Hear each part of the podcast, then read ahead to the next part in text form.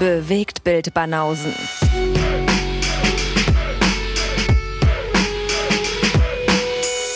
Filme, Kino und Serien, bis ihr kotzt. Möp, möp. Es Bewegt ist warm. Bild Banausen. Ja. Du gehörst also zu den Podcasts, die im Sommer bei jeder Episode erwähnen, dass es warm ist im Sommer. Mm, Und im Winter erwähnen wir, dass es kalt ist. Und im Winter erwähnen wir, dass es kalt ist, richtig. Der Ja. allgemeine Wetterbericht, den alle schon wissen. Mhm.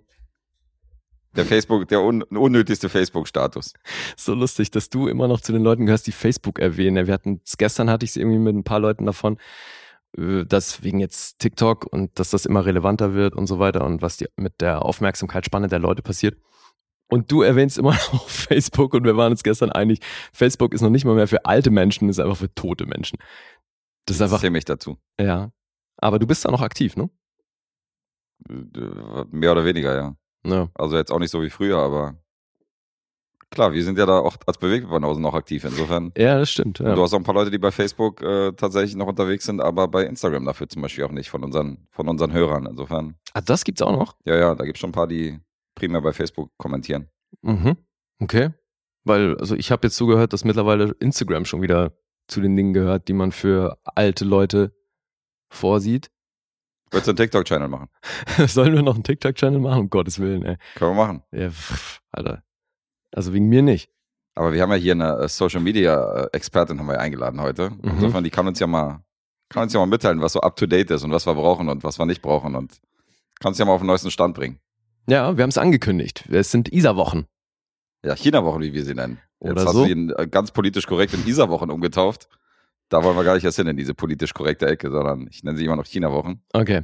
Ja, Wir das eine sie schließt ja- das andere nicht aus. Wir können sie auch einfach Chineser-Wochen nennen. Chisa-Wochen. Chineser-Wochen. Chi- Chineser. Drei Chiisas mit dem Kontrabass. genau das. Aber es ist ja, ähm, es ist ja sogar tatsächlich eine ISA-Woche, weil wir nehmen mit ihr drei Episoden auf. Das heißt, die, diese Dame begleitet uns durch sämtliche Episoden, die wir in dieser Woche releasen, inklusive die ähm. Exklusiv-Episode, die nur Ja. die Supporter hören dürfen. Da ist Isa auch nochmal mit dabei. Mhm. Also für Fans, bitte mal hier ein paar Euro rüberschmeißen. Ja. Danke. Und Isa hat viele Fans. Das haben wir erst neulich wieder festgestellt, als da beim Bash irgendwie Feedback kam. Isa hat viele Fans, ja. Ja. Wirklich Deswegen- wurden mir die Daumen gedrückt. Ja, ja, die wurden die Daumen gedrückt. Und es wurden auch, äh, keine Ahnung, ich habe, was dich angeht, habe ich noch kein negatives Feedback irgendwo gehört. Also insofern, oder ein Kommentar so, Kommt noch. die Schlampe soll wegbleiben. Gab's noch nicht. Warum ladet ihr die Bitch ständig ein? Genau, was will die stressige Alte andauern? Ja. Nee, Gab's noch also nicht. du bist nicht nur bei uns sehr beliebt, sondern auch bei unserem Zuhörerkreis. Deswegen, ja.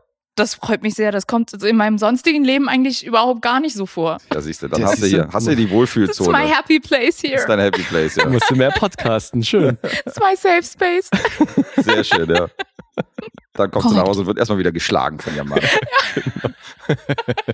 Läuft. Deswegen nimmt sie auch drei Episoden mit uns auf, damit Ja, genau. so lange wie möglich von zu Hause weg ist. Ja, stimmt. Das ist es. Ja. Talib, das meint er nicht so. Nein, nein, das meine ich. Also ich habe ja schon, ich habe ja schon eine Liebeserklärung gemacht im Mikrofon. Das muss ja, Ja, das stimmt. dann muss man auch mal die gegenteilige Schiene ein bisschen fahren, ja. Dass nicht hier zu einseitig wird. Das ist übrigens, er hört, also er hört den Podcast auch wirklich nur wegen, wegen euch und überhaupt nie wegen mir. Meine Episoden hört er sich gar Echt, ja? nicht an. Echt? Ja. Denkt sich ja, die habe ich schon oft genug zu Hause, jetzt bräuchte ich ja, nicht so, noch einen Podcast. Ey, Alter, Alter, geht mir so auf den Sack. Aber ihr hört ihr ja auch oft zusammen so, wenn ihr lange Autofahrten habt. Bist du dann diejenige, die sagt, so, ich will mich nicht selber hören, ich höre mir lieber die anderen Episoden an oder Nö. das jetzt nicht zwangsläufig? Nö, aber Dass du so ein, dass du so zu den Schauspielern gehörst, die nicht ihre eigenen Filme gucken. Da ist es nicht, oder? nö. Okay. Nö, Isa hört sich gerne reden. So. Ich nehme mich auch immer selber zu Hause gerne so ein bisschen auf und lasse das dann laufen. Nee, aber Schick mir selber früher, Sprachnachrichten. früher konnte ich das tatsächlich nicht machen. Ich habe ja früher so ganz unangenehm noch auf der, kennt ihr noch die Minidisc? Natürlich. Ja, Und auf der Minidisc, natürlich. da konnte man, da konnte man früher so ein Mikro anstecken und konnte selber quasi sich aufnehmen auf Minidisc. Mhm. Und ich habe dann so eine Instrumental Minidisc gehabt und habe dann quasi so mich, Karaoke. hab mich beim Karaoke auf dieser Instrumental Minidisc irgendwie mit aufgenommen Aha. und danach konnte ich es mir nie anhören, weil ich einfach nur fand, dass ich mich so furchtbar angehört habe. Und dann habe ich mich so krass über mich selber geärgert und dann war irgendwie sowieso alles vorbei. Ja. Gut, singen ist natürlich auch nochmal eine ganz andere Baustelle. Ich, ich drück mal den hier. It's good to know we're not running low on crazy. Der hat Nee, das wirklich grad. nie. Aufnehmen und dann nicht selber hören können. Ja, Hm. aber das hat sich irgendwie jetzt so ein bisschen gebessert. Aber Okay. ich pick mir jetzt natürlich nicht irgendwie die Episoden raus, wo. Zu was hast du denn, das würde uns jetzt noch, das interessiert das Publikum natürlich immens, Mhm. welche Songs das denn waren. Und welche Bands. Das müssen ja dann schon, Ich nach meiner Rechnung müssen das wahrscheinlich die irgendwelche 90er Boygroup-Lieder gewesen sein, richtig? Das. Hallo? Können wir zumindest die späten 90er festhalten? Dann nehmen wir die späten 90er. Okay, Entschuldigung, ich wollte nicht beleidigend werden. Ich habe, das war, da war wirklich alles dabei. Also von Metallica bis irgendwie Freundeskreis, wo ich dann so Auch Backstreet Boys? sehr, nee, Backstreet Boys schon gar nicht Ach, mehr. da, das war schon vorbei. ja, ja, Ja, nee, hast du Freundeskreis gerappt, ja? ich habe Freundeskreis gerappt und dann habe ich auch so jede, jeden, Geil, jeden Gesangspart übernommen. Okay. Egal, ob das jetzt, weißt du, irgendwie Joy oder Brooke Russell oder Mhm. auch von mir aus Gentleman war. Ja, okay, Patois ging auch. Schön. So richtig unangenehm Fake Padua. Geil, ey. Es war ganz schlimm. Alter, die Isa aus dem Schoß der Kolchose. Siehst du, ja, auf jeden Fall. Ich würde es ein, ein bisschen feiern, wenn Isa mit Patois-Dialekt hier einfach durch die ganze Episode Nein. führt und ihre Rezension so macht. Das würde ich mich niemals trauen. Jetzt probier's doch mal wenigstens. Nein. Eine Rezension, komm schon. So geil, Gest die Leute immer nötigen will, sich zu blamieren. ja, Ist doch kein Blamieren, ist sympathisch. Vielleicht wollen wir dadurch ein paar jamaikanische äh, Zuhörer gewinnen. ich glaube nicht. Mhm, ist Ich glaube, das wäre dann der erste Moment, wo jemand sagen würde, so, okay, könnt ihr die bitte nicht mehr einladen? Ja. Jetzt Hier ist sie zu auf. weit Jetzt gegangen. Ich weiß, ihr seid politisch nicht korrekt, aber das geht zu weit. Genau. Ja. Hier ist Dass die Schluss. Chinesin aus Österreich irgendwie anfängt, hier Padua zu Die sprechen. Chinesen, was die hier abzieht. Every Chinese person who's been to Vegas, it's our Mecca. Oh, well, except for the Muslim Chinese, because Mecca is their Mecca. The Muslim Chinese, nicht zu vergessen. It's very Ja, gut. true. Ach ja. Ja. Ich sag mal so, genug Racist Slurs. Aber äh, bevor wir loslegen, hat Lee noch einen kleinen Bericht äh, zu bringen von einem Film, den er nicht offiziell rezensieren will, oder? Ach so. Ja. Aber du St- wolltest ein paar Worte darüber Alter, verlieren? Das muss ich euch auf jeden Fall erzählen, ey. Also Guess hat wieder mal alles richtig gemacht. Der hat sich das nämlich nicht angeguckt. Nee, ich war raus. Aber ich bin der Einladung nachgekommen, weil Tom und Tino, die wir neulich hier zu Gast hatten, Masala Kraut, die haben wieder einen indischen Film präsentiert. Und äh, Paramount Pictures hat den jetzt auch, ich glaube, weltweit sogar released. Mhm. Und äh, Tom hat uns den als den indischen Forrest Gump angepriesen. Und ich Ironisch? dachte ich, äh, zuallererst dachte ich das. Dann meinte er so, nee, nee, ist wirklich. Also es ist eine indische Version von Forrest Gump. Inklusive der Drehbuchautor, oder? Ist das nicht derselbe oder hat er einfach nur einen, einen Credit gekriegt dafür? Das habe ich nicht ganz verstanden. Der hat den Credit bekommen, das hat jemand umgeschrieben. Okay, nicht er hat's neu adaptiert. Nein, Okay, schon mal gut zu nein, wissen. Eric Ach so, Roth. also ist eine richtige Neuadaption von Forrest Gump auf Indisch. Ich dachte jetzt so, es ist, weißt du, Ja, darauf der wollte ich indische hinaus. Forrest Gump. Genau, ich dachte auch so, okay, die haben sich halt irgendwie so beim im Kern der Geschichte irgendwo Mhm. bedient und dann halt so ihre Version draus gemacht. Aber nee, die haben tatsächlich das Drehbuch adaptiert und zum Teil fast schon Szene für Szene. Also manche Szenen sind wirklich eins zu eins, inklusive Shot und Einstellungen übernommen. Und vieles ist dann aber eben auf Indien umgemünzt, was so den historischen Teil angeht. Und ähm, natürlich ist der hier auch nicht, hat er hier keine Pralinenbox. Sondern? Batura. Man weiß nie, was in einem Batura drin ist. Es sind Golgappa. Okay? Äh, Golgappa ist so ein indisches Gebäck. Und Dessert oder was? Okay. Nee, es, kann, es ist nichts Süßes. Es, ähm, das ist so ein, so ein, ich habe das recherchiert, weil ich natürlich wissen wollte, was da geht. Mhm. Weil das wird in Kombination mit so einem ähm, gewürzten Wasser gegessen. Also Ah, ja. du hast, das sind so Teigtaschen, die sind innen ausgehöhlt und werden dann mit, mit Bohnen oder sowas gefüllt. Ach so, ja. Und dann kippst du da so gesalzenes Wasser rüber, weil das ist nämlich an einer Stelle auch der Witz, dass er äh, seiner Lady dann eine Box Gagupa bringt und äh, da hat er vorher das Wasser schon reingemacht, der Tollpatsch. Und dann ist das natürlich nicht mehr so genießbar. Also das muss halt, du nimmst diese Teigtasche, dann äh, saust du dir alle Hände voll, indem du dieses Salzwasser darüber kippst und dann isst du das. Mhm. Und deswegen ist der Spruch auch nicht, dass das Leben wie eine Schachtel Pralinen ist, weil du nie weißt, was du kriegst, sondern das Leben ist wie eine Schachtel Gaguppa, weil von den Dingern kriegst du quasi nie genug. Das heißt also, der sagt, wenn du schon voll bist, willst du trotzdem noch mehr. Mhm. Dein Magen ist voll, aber dein Herz will mehr.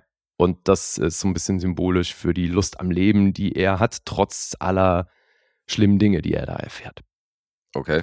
Also ja, es ist eine sogenannte Hindification von Forrest Gump. Hindification, wie geil ist das denn? Okay. Ja, habe ich auch gelernt im Zuge dessen, dass ich mir jetzt hier ein paar Kritiken durchgelesen habe, weil ich schon auch wissen wollte, wie es sein kann, dass äh, manche Leute den wirklich gut finden. Mhm. Und ich will jetzt gar nicht groß auf die Diskussion hinaus, weil man könnte natürlich generell in Frage stellen, inwiefern braucht man eine Hindi-Version von Forrest Gump oder inwiefern sind solche Remakes überhaupt notwendig oder ja, ich finde das an sich halt schon fragwürdig, aber ne, das ist gekauft so. Die haben das halt adaptiert. Das war wohl auch ein, ein ziemlich langes Ding. Der, der Drehbuchautor hat da zehn Jahre dran geschrieben, hat dann nochmal zehn Jahre damit verbracht, die Rechte daran zu kriegen. Das Ding war also wirklich 20 Jahre in the making. Mhm. Und dann haben sie es wohl vier Jahre produziert und Amir Khan ist ein indischer Superstar. Der hat wirklich große Erfolge eingefahren in den letzten Jahren. Und der hat jetzt hier dieses Ding gemacht, produziert das auch mit seiner Produktionsfirma und spielt eben die Hauptrolle. Und der Regisseur, den Namen habe ich mir aufgeschrieben, der heißt Advait Chandan. Jahrgang 87, ganze zwei Credits. Mhm. Der hat sein Debüt Secret Superstar, da hat Amir Khan schon mitgespielt.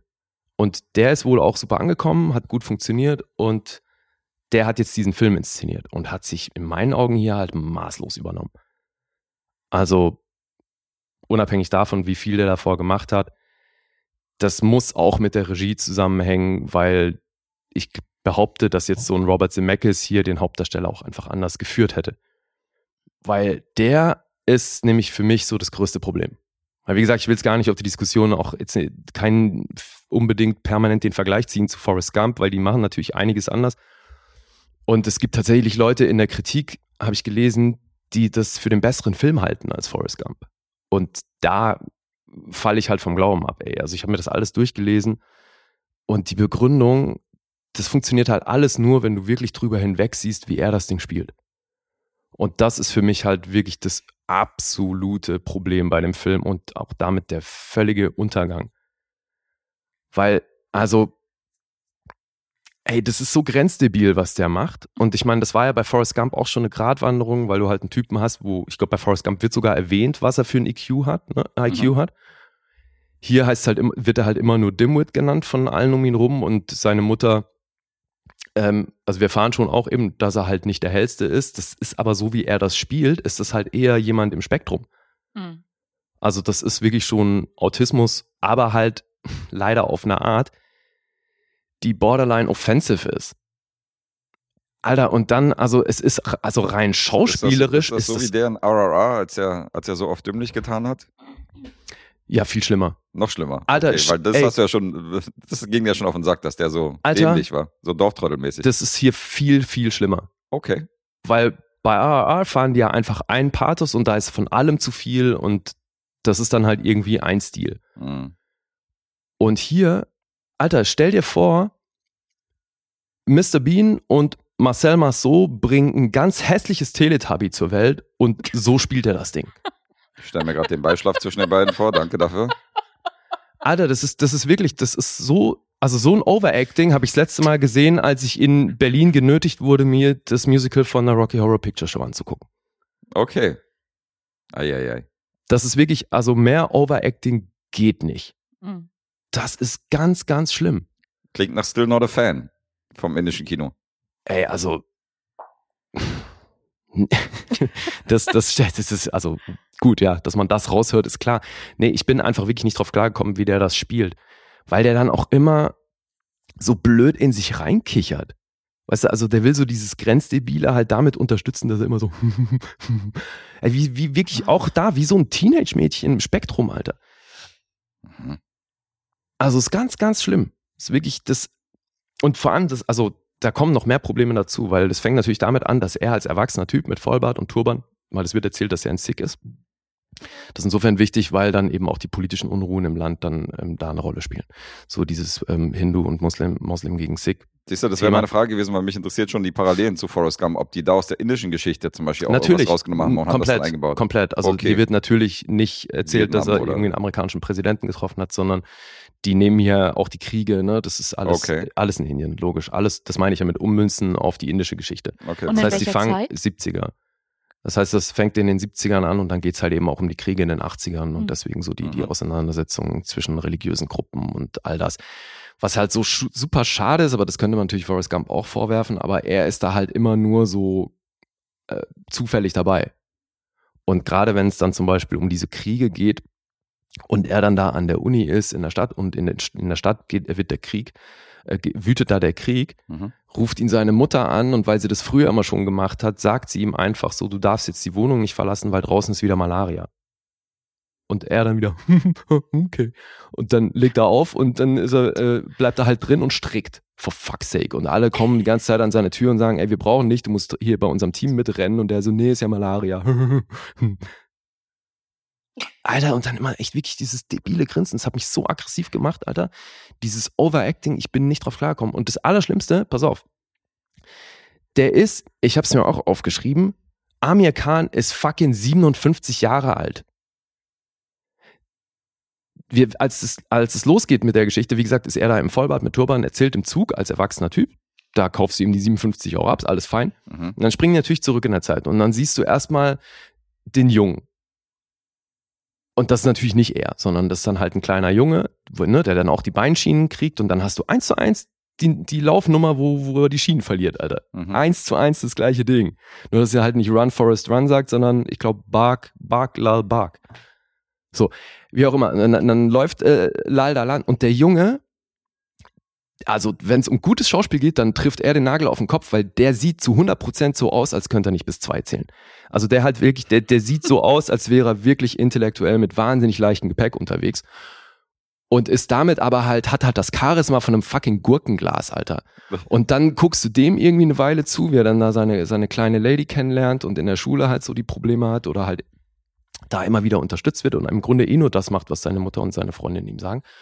Und dann ist er halt irgendwann der junge Erwachsene. Und da ist es dann Amir Khan. Mhm. Ein 57 Jahre alter Mann. Und selbst wenn die das vier Jahre gedreht haben, also er war über 50. Und der spielt jetzt den, Den kompletten Zeitraum, ja. der spielt jetzt der, den wir dann den Rest des Films über weite Strecken sehen. Ich habe wohl gemerkt, muss ich dazu sagen, ich habe nur die, die erste Hälfte gesehen, dann gab es eine Intermission, dann habe ich gesagt, okay, fuck it, ey, das kann ich mir nicht weiter antun, weil ich tue mir hier gerade selber körperlich weh. Und das war ja auch mal ein Statement, weil der letzte Film, wo du rausgegangen bist, ist wie lange her, hast du gesagt? Ist über zehn Jahre. Über zehn Jahre. Ja. Und Lee geht sehr oft ins Kino. Insofern ist das schon, Ja, ja. ist das schon. Äh, Und ist auch tatsächlich erst der zweite Film in meinem Leben, den ich im Kino abgebrochen habe. Ach, überhaupt? Ja. Wie krass. Aber ich habe das nicht, ja, weil, also normalerweise denke ich mir so, komm schon, also auch wenn es weh tut, das ziehst du durch. Hier, also denkst du, ja, ich habe 8 Euro bezahlt, jetzt muss ich das hier auch aussitzen. jetzt wurdest du eingeladen, nein, gesagt, also jetzt hau ich ab. Nein, mit der Mentalität hat das nie was zu tun. Ja, Hier war es jetzt halt auch das Problem, ich hatte eine Begleitung, ne, so ausgerechnet auch noch jemand, der in Hollywood arbeitet und eher so mit der amerikanischen Branche vertraut ist. Der- Ja, lieber mit Kurt Russell im Kino. Der meinte, der meinte zu diesem Film, okay, also dieser Film lässt deutsche Filme echt gut aussehen. Das ist dann auch irgendwo ein Gewinn. Ja, jedenfalls habe ich dann halt ihm zuliebe auch gesagt, so, hey, okay, du siehst auch nicht aus, als hättest du hier Spaß, so, äh, lass uns gehen, weil, Mhm. äh, ja, mir taugt das mal so gar nicht. Deswegen, ich habe also quasi nur die erste Hälfte des Films gesehen. Aber jetzt sehen wir eben in dieser Hälfte über weite Strecken den 57 oder über 50 Jahre alten Amir Khan, der dann den Teenager oder halt die sehr jungen Erwachsenen spielt. Und jetzt kommt's, Alter. Wenn du dieses De-Aging siehst, da willst du Irishman den Oscar hinterherwerfen. okay. Alter, das ist so unglaublich scheiße gemacht. Der, der ganze Screen wird so blurry dadurch und das ist eins von diesen Dingen so, wenn du es einmal gesehen hast, you, you can't unsee it. Weißt du, ich meine? Mhm. Weil sich der ganze Hintergrund durch dieses De-Aging irgendwie so mit verschwimmt, Wie so ein verschiebt. so. Facetune-Filter Ja, ja, auf genau. Instagram. Richtig. Wie, wie diese ersten Face-Swap-Apps, die es gab, weißt du, bei, auf, fürs Die iPhone sahen auch nicht sonderlich realistisch aus. Ja. Also hast du diesen über 50-Jährigen künstlich jünger gemacht, der das dann aber eben spielt wie Mr. Bean auf Crack. Mhm. Alter, das, das geht in der Kombi alles so gar nicht klar. Und da wirklich, da bin ich noch nicht auf den Inhalt, der eben stellenweise wirklich auch fragwürdig ist. Äh, Weil ich, wie, gesagt, ich will jetzt nicht auf den ständigen Vergleich zu Forrest Gump. Es geht lediglich darum, dass dieser Film geht schon nicht klar, weil er den einfach wie eine Farce spielt. Also es ist halt wie, wie sich über Menschen im Spektrum lustig gemacht und halt auch hart verharmlost und einfach, wie gesagt, dann auch eben mit einem Charisma von einem Geodreieck. Alter, das ist alles so in der Kombination worst case ever, Alter. Oha. Das ist wirklich so schlimm, Mann. Das tat wirklich körperlich weh. Ich komme nicht drauf klar, dass Leute darüber hinwegsehen können. Und dann hast du halt diese Momente wie, und ja, kann sein, dass das jetzt ein Spoiler ist, aber wenn, wenn 10 Sekunden äh, Inhalt von einem 2 Stunden 39 Film schon das Highlight ist und ich das damit spoiler, dann habe ich euch gegebenenfalls sogar einen Gefallen getan, weil den braucht ihr echt nicht gucken. Dass dann der Elvis Presley-Ersatz, dass der dann als Junge nicht Elvis Presley den Hüftschwung beibringt, sondern eben Shah Rukh Khan, einem Mhm. Jungen, diese Pose beibringt, wo er die Arme so ausbreitet. Ne? Mhm. Weil die sich alle drüber lustig machen, wie der Junge mit den Beinschienen blöd abspackt. Mhm. Und dann eben diese Pose, die tun halt so, als hätte jetzt eben der kleine Lal, hätte dann dem großen Khan damals diese Pose gezeigt, die ihn so, so zum monumentalen Superstar in Indien gemacht hat. Und ich meine, das will ich auch gar nicht bewerten, weil die Pose an sich ist, finde ich, schon sehr sinnbildlich dafür, mit wie viel Pathos und wie wenig Realismus das indische Kino halt generell so hantiert. Mhm. Deswegen ist kulturell ein anderes Ding, fein, whatever, so. Das, äh, aber Shah Rukh Khan bringt diese Pose halt auch mit dem Pathos. Du glaubst dem halt nicht, dass er privat so ist, aber dass der halt in der Figur so überzogen mit Pathos unterwegs ist, das ist gekauft. Ey, und jetzt hier eben ist dann dieser kurze Auftritt, auch hier wieder ein mit De-Aging versehener Shah Rukh Khan natürlich, weil der dann auch noch in seinen Anfängen gezeigt wird und das zeigen sie dann in so einer kurzen Montage, dann, äh, bis er halt alt ist dass der quasi mit dieser Pose halt zum Superstar geworden ist in Indien und dass der kleine Lal dafür verantwortlich war. Das ist dann ein Moment, wo alle im Kino aufgeschrien haben.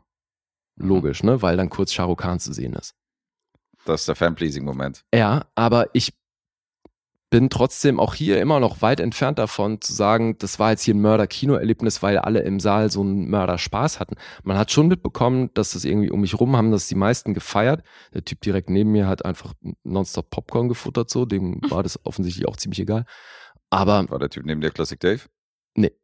Dazu muss man sagen, Classic Dave war auch im Kino. ja, der Und- saß aber eine ganze Ecke weiter oben. Ach so, okay. Der hat's, der hat's durchgesessen auf jeden Fall. Der hat sich den Film Der hat's komplett angeguckt. durchgezogen, ja, und konnte dem sogar einiges Positives abgewinnen. Aber eben, also das war so der Moment, wo man halt eben die Reaktion vom Publikum sehr stark mitbekommen hat, weil die halt alle Shah Rukh Khan natürlich auf, aufs Übelste feiern. Mhm. Und das war aber so ziemlich das Einzige, was, was man da so an Reaktionen mitbekommen hat. Auch hier hast du natürlich wieder im Vorfeld die, die Credits und die ganzen Danksagungen an ja, Gott und die Welt. Jetzt, bei so einem Film ist mir auch klar, dass die das am Anfang bringen müssen, Alter, weil ich hab's ja nicht mal über die Hälfte rausgebracht und äh, geschweige denn, dass ich mir da am Ende noch die Credits reinziehe. Aber das heißt, es dauert auch hier wieder eine ganze Weile, bis es losgeht. Aber hat Tom uns ja erklärt, ist dann so. Aber dass dann wahnsinnig viele Reaktionen während des Films von den Leuten kamen, echt nicht. Also da habe ich schon sämtliche Kinovorstellungen in den USA erlebt, wo sehr viel mehr Interaktion oder Reaktion vom Publikum kam. Mhm. Das war jetzt hier nicht die Riesenparty. Wie, Aber das wie ist Tom jetzt, das immer angekündigt hat, weißt du, so bei, Ja, aber das wird bei so einem überzogenen Actionfilm la RRR wird das wahrscheinlich dann ein bisschen spektakulärer und als, lauter ja. sein als, als bei so einem Drama. Aber Ja. ist das denn, war denn, also muss ich mir das Publikum jetzt auch dann divers vorstellen? Oder? ja, ja, klar. Okay. Man, sehr viel indische Menschen da. Mhm. Und ich würde mal sagen, es ist schwer, schwer abzuschätzen, wie viel es genau waren schlussendlich, aber also zu Beginn der Vorstellung waren es, war das Kino bestimmt so zu zwei Drittel gefüllt. Dann kamen auch noch ein paar Leute nach, Mhm. aber ja, waren also primär tatsächlich indisches Publikum. Mhm. Ja, die sind dann lustigerweise, ich bin ja, ähm, ich bin ja am Potsdamer Platz vorbeigefahren und da fuhr ein Auto vorbei mit der, mit dieser, mit dieser Flagge irgendwie aus dem, aus dem Schiebedach irgendwie. Ich, nicht die indische Flagge, sondern diese, diese weiße, ich weiß auch nicht genau, was es war, aber die haben dann auch so rausgegrölt, so wo ich dann auch dachte, okay, und dann fiel mir ein, so parallel lief der Film gerade irgendwie vorhin da, wo die bei der Premiere war. Hm. Und die kam dann wahrscheinlich auch gerade her. Ja, also Tom meinte in seiner Anmoderation auch, dass wohl die indische Botschaft in irgendeiner Form auch noch involviert war. Mhm. Okay. Und es mag ja auch sein, dass das für Indien alles cool ist. Das Krasse ist, ich habe jetzt bei meiner Recherche zu dem Film oder beim Lesen der Kritiken dann auch festgestellt, dass Amir Khan gerade einen derben Shitstorm am Laufen hat. Und das zum Boykott des Films aufgerufen wird. Deswegen hat er jetzt wohl auch in den ersten Tagen äh, ziemlich beschissene Einspielergebnisse erzielt. Also die haben, glaube ich, so in, im Vorverkauf, der, im ersten Rutsch gerade mal 57.000 Tickets verkauft. Und das in Indien. Und Äh, weswegen? das ist halt schon ein Witz. Der hat sich wohl vor ein paar Jahren, hat der sich kritisch geäußert, aus westlicher Sicht völlig banal und irgendwo sogar nachvollziehbar, weil er gesagt hat, er spürt im Land wieder so eine aufkommende ähm, Teilung in der Mentalität. dass es so irgendwie so alte Sachen gibt, die wieder hochkommen.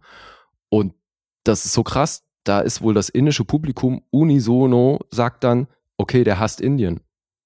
Weißt du? So ist kein Patri Patriot. Und dann wird, ist der nächste Schritt sofort, alles klar, Boykott.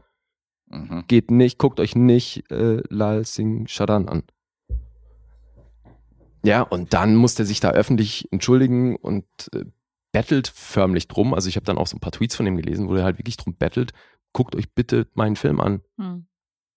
Geht nicht deswegen nicht ins Kino und ich respektiere zwar alle, die deswegen sich das nicht angucken und so. Ich respektiere eure Meinung, aber bitte, bitte guckt meinen Film. ich dachte, Alter, Okay. arm. Aber gut, also klar, es ist, wenn wenn die das dermaßen hart auffassen, wenn er da mal, und das ist wirklich Jahre her, ne, das Statement, dass der mal irgendwann gesagt hat, so, okay, irgendwie habe ich das Gefühl, die Stimmung im Land ist hier nicht mehr so, wie sie sein könnte. Und prompt gehen alle auf die Barrikaden, sagen, Indian-Hater. Die Cancel Culture ist da noch auf einem anderen Level, ja. Ja, also, aber das hat uns Tom ja auch so ein bisschen erklärt, weil die Schauspieler da eben auch ein, Superstar-Level haben, Mhm. wo halt jeder Furz sofort interpretiert wird und weil die so einen ein, immensen Einfluss auf die Menschen haben. Naja. Aber dass der Typ zum Superstar geworden ist, ist mir unbegreiflich, weil ich habe jetzt im Zuge dessen eben auch so ein IMDb-Interview gesehen, was sie mit ihm geführt haben, wo sie auch kurz so kurze Ausschnitte oder auf andere Rollen ähm, ihn ansprechen, die er davor gespielt hat. Und das sieht alles nicht viel besser aus. Und dann hat er aber den Beititel Mr. Perfectionist, ey, wo ich mir denke, Alter, was? So, was, also ja, gut, ist halt ein, ist ein anderes Schauspiel, aber das ist einfach nicht gut, Alter. Das ist so, mit so einer Performance wirst du nie bei irgendwelchen Preisverleihungen in Erscheinung treten. Also das hat einfach mit Schauspiel, dann ja, dann ist Indien eine Schauspieldiaspora und ich habe da keinen Zugang zu. Aber das ist also, wenn sowas, auch hier Masala Krauts, tut mir leid, Jungs, wenn ihr diesen Film in allen Ernstes, guten Gewissens empfehlen könnt oder auch gegebenenfalls sogar feiert, das hat nichts mit Schauspiel zu tun, was der hier macht. Du kannst eine Rolle nicht mehr gegen die Wand fahren, Alter. Das ist so krass, ey. Du kannst sie wirklich, Alter, wenn du, da hätten die jetzt ein Livestreaming vom Tod des Handlungsreisen aus Wanne Eickel genauso gefeiert oder was? Für fuck's sake. Wie gesagt, das Overacting, das ist bei einer Laientheatertruppe nicht mehr zu holen als hier. Das ist so krass. Atmen. Boah, Alter, der Typ, das ist unglaublich, Mann. Ich habe 1,8 Milliarden indische Rupie hat dieser Film gekostet. Ich habe das ausgerechnet und ich bin mir nicht sicher, ob das stimmt, aber es sind, glaube ich, 22,6 Millionen Dollar laut Google Währungsrechner. Okay. Mann, das, dieser Film hat mehrere Millionen gekostet und der Typ fährt die Hauptrolle mit, mit Anlauf gegen die Wand. Was geht denn ab? Das kann doch nicht wahr sein, dass der Regisseur nicht bei jedem Take gesagt hat, so, hey, mh, sollen wir sollen wir mal einen versuchen, wo du circa 200 Prozent weniger machst als das, was du gerade gemacht hast? Versuch mal nur, vielleicht versuch mal nur da zu stehen und zu atmen, weil debil grinsen machst du ja eh. Der hat da doch so Backpfeifengesicht, Alter. Boah, das ist so hart, Mann, wirklich. Jake Gyllenhaal ist, glaube ich, gerade zu dem Lieblingsschauspieler aufgestiegen. Ey, also, Alter, ist wirklich den schlechtesten amerikanischen Schauspieler würde ich x Preise geben für das Schlimmste, was ich jemals von ihm gesehen habe, im Vergleich zu dem, was der hier spielt, Mann. Guck mal hier, der Eminem, der bewegt mit Banausen hier mit einem Rundumschlag hier, spittet hier, spittet hier seit 20 Minuten seinen Hass auf die Welt. Ich habe auch ein bisschen Angst, dass er gleich platzt. Ja, ja, bei der Hitze ist, ich mache ja keine stabile Seitenlage bei dir. Ich lass dich da links liegen. Ja.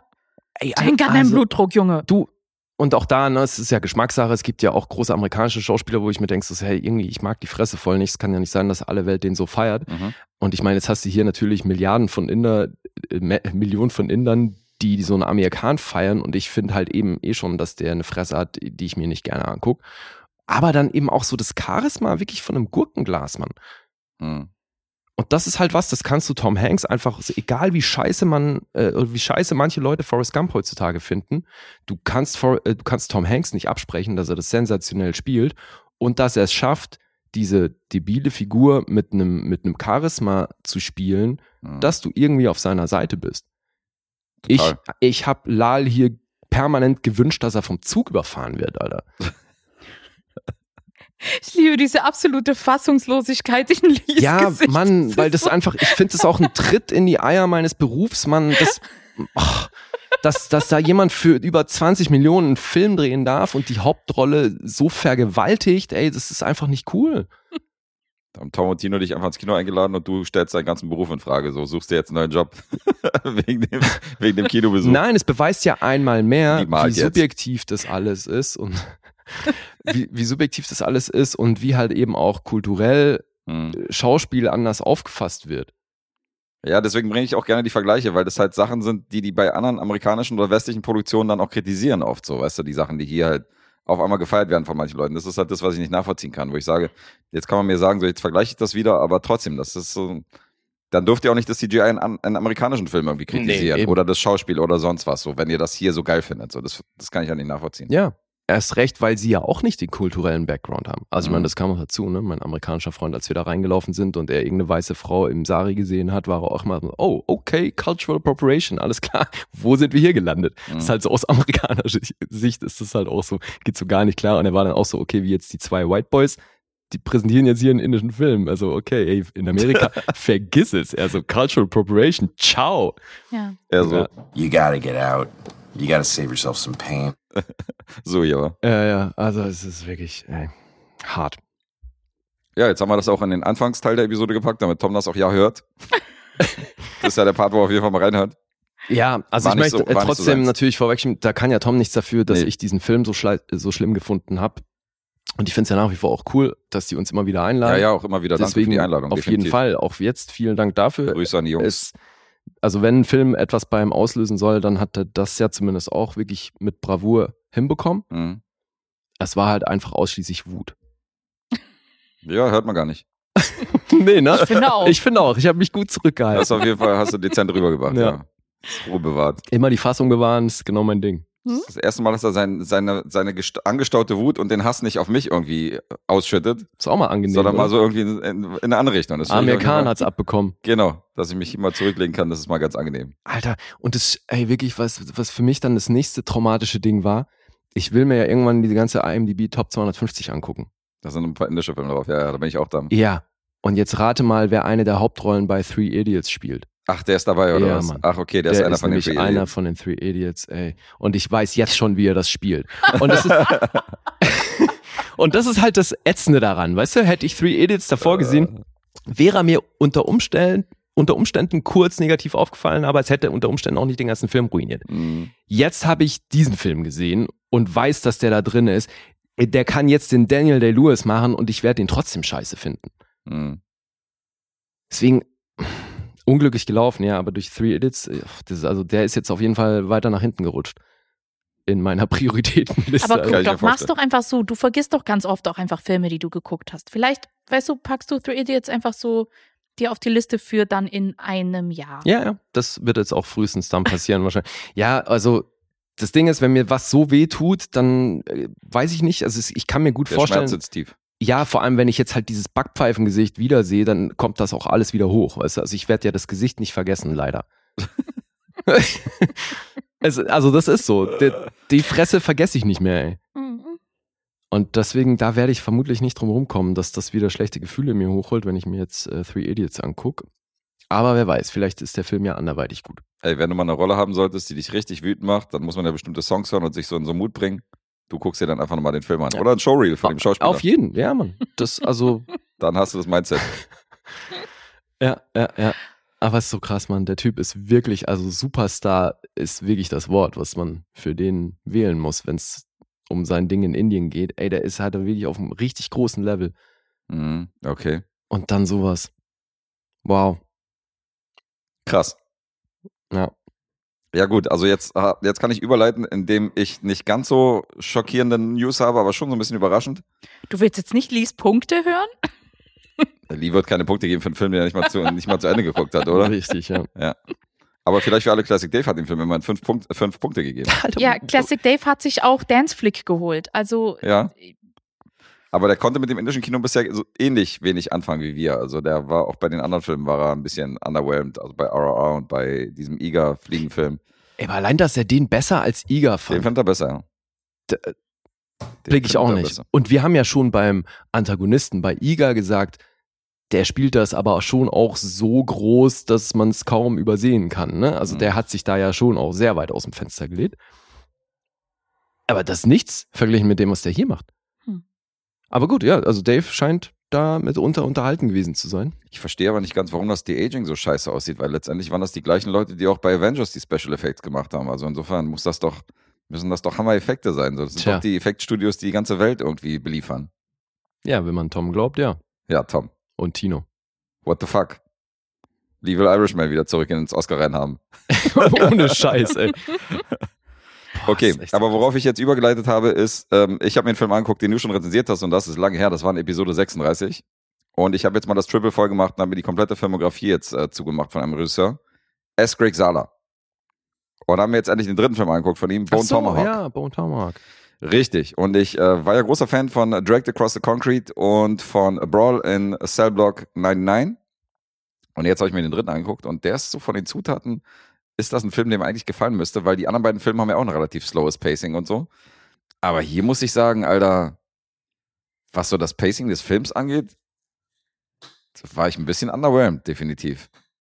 Also es war ein cooles Finale, aber ja, der hat sich manchmal ja, ja Slowburner, ne? aber was für ein Slowburner, Alter. Mhm. Da ist ja 80 Minuten ist ja da gar nichts passiert. Also wirklich so, so gut wie gar nichts. Da konnte ich ja nur in den Landschaftsaufnahmen und so ein bisschen ergötzen.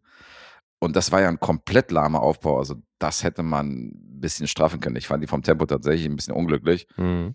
Dann hat aber die letzte halbe Stunde wiederum das Finale hat aber auch einiges wieder rausgeholt. Das fand ich dann wieder großartig und da war er dann wieder in der Spur. Aber ich muss sagen, dass der so in der in der Rangfolge von diesen drei Filmen, obwohl ich ja Western auch liebe und das Szenario mit diesen Kannibalen auch großartig war, wo ich dich übrigens auch, das habe ich in der Rezension nachgehört, fand ich auch ganz lustig. Da habe ich mit meinem Halbwissen, weil ich diesen Film natürlich noch nicht gesehen habe, ich dir erzählt, das wäre irgendwie so ein Zombie-Szenario im Western-Genre und Ja. deswegen hast du dir den Film angeguckt. Ich meine, gut, streng genommen, im Robinson Club würden Zombies und Kannibalen wahrscheinlich am Buffet dann nach, dem, nach der gleichen Abteilung fragen. Mhm. Aber es ist trotzdem nicht ganz so in die Richtung gewesen. Aber äh, auch dieses Kannibalen-Szenario war auf jeden Fall sehr cool. Aber bis der da hinkommt, Alter, also diese 80 Minuten, einfach nur wir laufen durch die Gegend, das fand ich schon ein bisschen zäh. Ja, da lässt sich Zeit. Der lässt sich wirklich Zeit. Das ist wirklich ein Slowburner vom Feinsten. Er hat immer noch siebeneinhalb Punkte von mir gekriegt. Von dir hat er acht bekommen. Das ist tatsächlich ein Film, hätte ich nicht gedacht, der bei dir einen Tick besser abschneidet als bei mir. Ja, aber das ist schon sehr ähnlich, ne? Ja, ja. Also Bone Tomahawk können wir jetzt hier auch abhaken. Ich trage mich dann mit siebeneinhalb in die Tabelle ein. Ich weiß, er hat viele Fans, aber ich muss echt sagen, so dieses, dieses Tempo am Anfang hat mich so ein bisschen rausgebracht. Und findest du den wirklich so brachial, blutig, hässlich am Ende, dass man das explizit erwähnen müsste? Weil ich glaube, ich meine mich zu erinnern, dass das mal jemand erwähnt hat, dass ich das ruhig hätte sagen können, dass das. Naja, ich weiß schon, was diejenigen meinen, weil du bist dann tatsächlich so, dass du so, so Filme, die halt extrem hart sind, sowas wie Martyr oder, oder jetzt auch Bone Tomahawk ist ja eine Szene, die wirklich, wo wahrscheinlich die Leute, also, also eine empfindliche See Seele würde da wahrscheinlich kotzen, so neben der Couch. Und du bist dann öfter mal so, dass du so lapidar sagst, ja, war okay, ja gut, wurde halt die Haut abgezogen oder so bei Martyr oder so, weißt du, so eine Sache. Also du bist dann relativ emotionslos, wo ich auch denke, Alter, ich gucke viele Horrorfilme und ich fand diese Momente auch teilweise hart und bin da so immersiv drin, dass ich sage, das ist schon krass. Und du bist da immer so ein bisschen, Ja, mich lässt das ziemlich kalt. dich lässt das kalt, ja, die ist das so, Ja. weiß nicht, ich glaube, du bist ein Soziopath innerlich. Das, das wäre eine Erklärung. Ja. Also da sind schon teilweise Filme, die wirklich hart sind und die an die Grenzen gehen, wo du schon so schlucken musst, die du dann relativ so äh, kalt halt dir angeguckt hast, so als wenn du gerade irgendwie, Hm. als wenn du dir eine Doku über Spaghetti-Produktion anguckst. Das Oder ist so. so geil, wie, wie Lee gerade guckt, so wie er gerade selber reflektiert, so, hm, Er hat recht. Ich Nee, nee, ist was dran tatsächlich. Aber deswegen, ich finde das auch in Dokus, fände ich das um Längen krasser. Mhm. Also ich glaube, das hat schon was damit zu tun, dass ich halt weiß, dass Fiktion ist Mhm. und es mich deswegen irgendwie, also oder zumindest hat es wahrscheinlich bisher noch kein Film in der Richtung geschafft, mich so da reinzuholen, Mhm. dass ich dann da mitfühle oder so. Also für den Western hat er wirklich ein, zwei Momente, wo ich mir schon vorstellen kann, dass der eine oder andere da umkippt oder im Kinosaal rausrennt oder so. Ah ja? Ja, so der, die Also, besonders sensiblen, wo Ich ich, habe ja nicht festgestellt, zuhöre. was ich zum Beispiel viel krasser finde, ist, wenn sich Leute irgendwie, wenn die blöd umknicken oder so, ne? Oder wenn irgendwelche Bänder reißen. ja, weil du das nachvollziehen ja, kannst. wahrscheinlich. Hm. Ja, Deswegen ist das, das, das, das finde ich tausendmal schrecklicher, als wenn da mit dem Messer irgendjemand auseinandergenommen wird. Ja, Aber hier sind ja auch Bänder gerissen. Ja, ja. In einem Moment. ja gut, mehr würde ich nicht sagen, aber es ist schon, schon krass. Und natürlich großartig besetzt hier mit Kurt Russell, mit hier Jenkins und wer da alles mitspielt und hier. Also gute Leute auf jeden Fall am Start. Lily Simmons natürlich. Immer eine Augenweide in jedem Film und jeder Serie. Also ich habe den schon gerne geguckt, aber der hätte schon ein bisschen schneller aus dem Pushen kommen können. Ja, aber ich glaube, es meinten ja auch viele oder bei vielen ist er so beliebt, weil die der Meinung sind, dass der eben durch dieses Slow Pacing eine krasse Stimmung aufbaut. Mhm. Ich habe ja auch grundsätzlich nichts gegen Slow Pacing. Also selbst Dragged Across the Concrete, ich glaube, Bone Tomahawk ist ja sogar sein kürzester Film von diesen drei. Und die anderen Mhm. beiden haben definitiv auch langsame Phasen und haben so Phasen, wo nichts passiert. Das ist ja auch so Raven-Style so. Ja. Also Raven baut ja seine Filme auch extrem lahm auf. Aber entweder du kaufst es halt und es fällt dir nicht auf und du findest es geil, da so eingelullt zu werden, oder so wie bei mir hier, dass ich so nach einer Stunde 20 auf die Uhr gucke und denke, okay, jetzt geht's los. Das ist halt ein bisschen zu lang, Freunde. Mhm. Und ähm, das sollte ein Film eigentlich nicht machen, dass du darauf gestoßen wirst. Also Ja. das ist aber auch mein einziges Manko. Ansonsten ist das echt ein gutes Ding. Mhm. Aber ich bin nicht bei diesen absoluten Lobpreisungen. Bei mir ist er echt an dritter Stelle, was seine, was seine drei Filme angeht. Mhm, Okay, interessant. Du Okay. kennst, Isa, du kennst noch keine von seinen Filmen, ne? Wahrscheinlich. Nee, also Sagt das sind so zwei Sachen, Western und Horror. Hm. So. Eher nein. Ja, du hast es mehr als Horrorfilm bezeichnet als als Western. Du hast es als Horrorfilm im Western-Szenario bezeichnet. So würde ich das gar nicht nennen. Also für mich war das Western mit sehr ungewöhnlichen Antagonisten. So würde ich es halt eher nennen. Mhm. Okay. Also ich würde es eher ins Western-Genre tatsächlich packen. Aber ähm, Dragged Across the Concrete und Broad ins, äh, in Cell Block 99 sind halt auch so Filme, die halt sehr hart sind, die sind sehr brutal. Aber die spielen halt in der Gegenwart. Das sind halt so Kopf, der eine ist ein Kopfthriller und der andere ist halt so ein Knastfilm mit Vince Vaughn. Na, gegen brutal habe ich ja nichts. Ja, ja. Ich bin ja, du weißt ja, ich Die- bin ja im Horror, kann ich ja einfach nur nicht dieses, dieses, dieses Mental Horror. Das ist, Psycho-Horror, das ist hm. für mich, da, so ist mir Nee, egal, da ob da jemand, also jetzt nicht, ist mir egal, ob da jemandem die Haut abgezogen wird oder nicht, aber da bin ich, glaube ich, ein bisschen wie Lee. Da bin ich halt so, pff, Ja, ja. Deswegen, also Bone Tomahawk kannst du dir angucken, weil das ist jetzt Hm. nicht der Horror, sondern die Antagonisten in dem Falle, die halt auch die Frau, diese Lily Simmons, ist Ja. halt die Frau von Patrick Wilson in dem Film, die wird halt entführt von denen. Und die Okay. machen sich halt diesen langen Weg auf, um die Leute zu finden, die sie entführt haben. Und das sind halt Kannibalen. Hm. Das heißt, die mögen halt Menschenfleisch. Und äh, das sind sozusagen die Antagonisten. Daraus bezieht sich der Horror. Und die sind halt nicht zimperlich in dem, was sie machen. okay. Aber du hast jetzt hier keinen keinen Psycho-Horror oder irgendwelche Jumpscares oder so, oder weißt du, oder irgendwelche Schockmomente, sondern es ist halt einfach nur Ja, dann geht das. sehr blutig. Das Medium geht. rare. Blut? Blut ist Okay. kein Problem. Blut geht, ja, denke auch so. Da f- äh, würde ich jetzt nicht unter die Horrorfilme eingliedern, wo ich jetzt sage, Isa könnte den jetzt nicht gucken, sondern das ist eher so gewalttätig. Alright. Okay, Cool. aber genug dazu. Kommen wir zu den aktuellen Filmen, würde ich sagen. Wir haben einen gemeinsamen Film heute und jeder hat ein Projekt und ich leg los. Ja. Und dann lege ich doch direkt los mit einem Western. Wenn wir schon so gut drin sind. Mhm. Und ähm, der Regisseur und Autor John McLean, das hier ist sein Langfilmdebüt, das ich vorstelle. Und der hat dieses Langfilmdebüt unter anderem ermöglichen können, weil er einen BAFTA-prämierten Kurzfilm gedreht hat, namens Pitch Black Heist.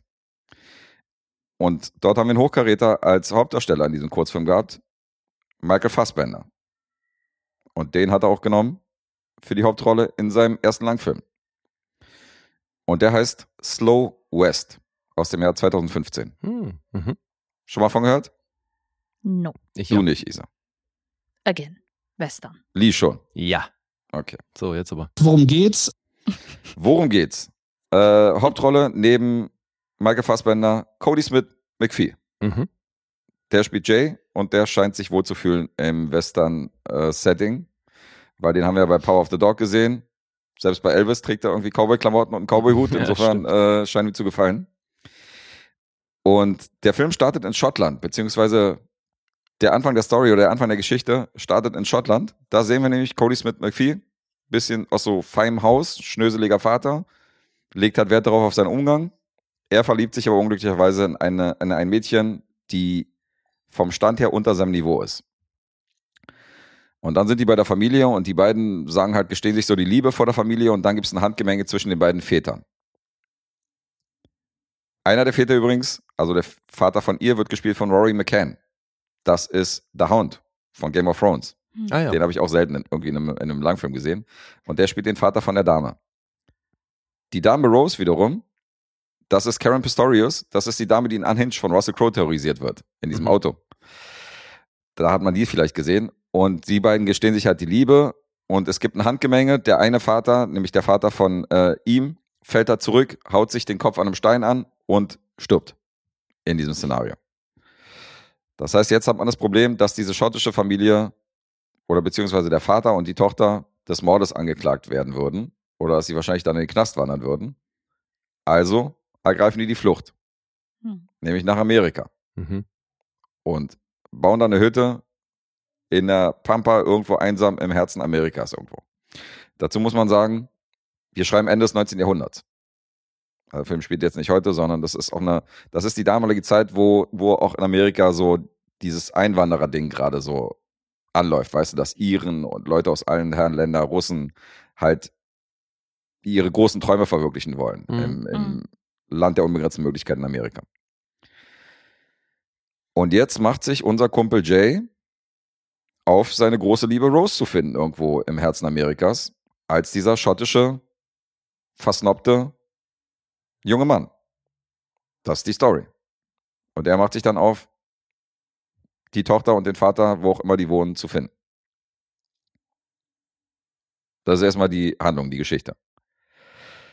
Und ähm, relativ weit am Anfang gibt es eine Begegnung zwischen ihm und ähm, so ein paar Abtrünnigen von der, von Armee, wo er kurz davor ist, wirklich, dass die ihn umnieten, weil das ist der Wilde Westen, das ist relativ rau.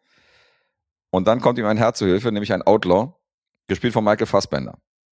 Der spielt Silas. Und Silas, nachdem er ihn gerettet hat, schließt sich ihm an, weil er braucht Kohle. Und er sagt ihm, pass auf, du bist hier alleine, das ist gefährlich, der Weg, den du machst, ist auf jeden Fall noch lang.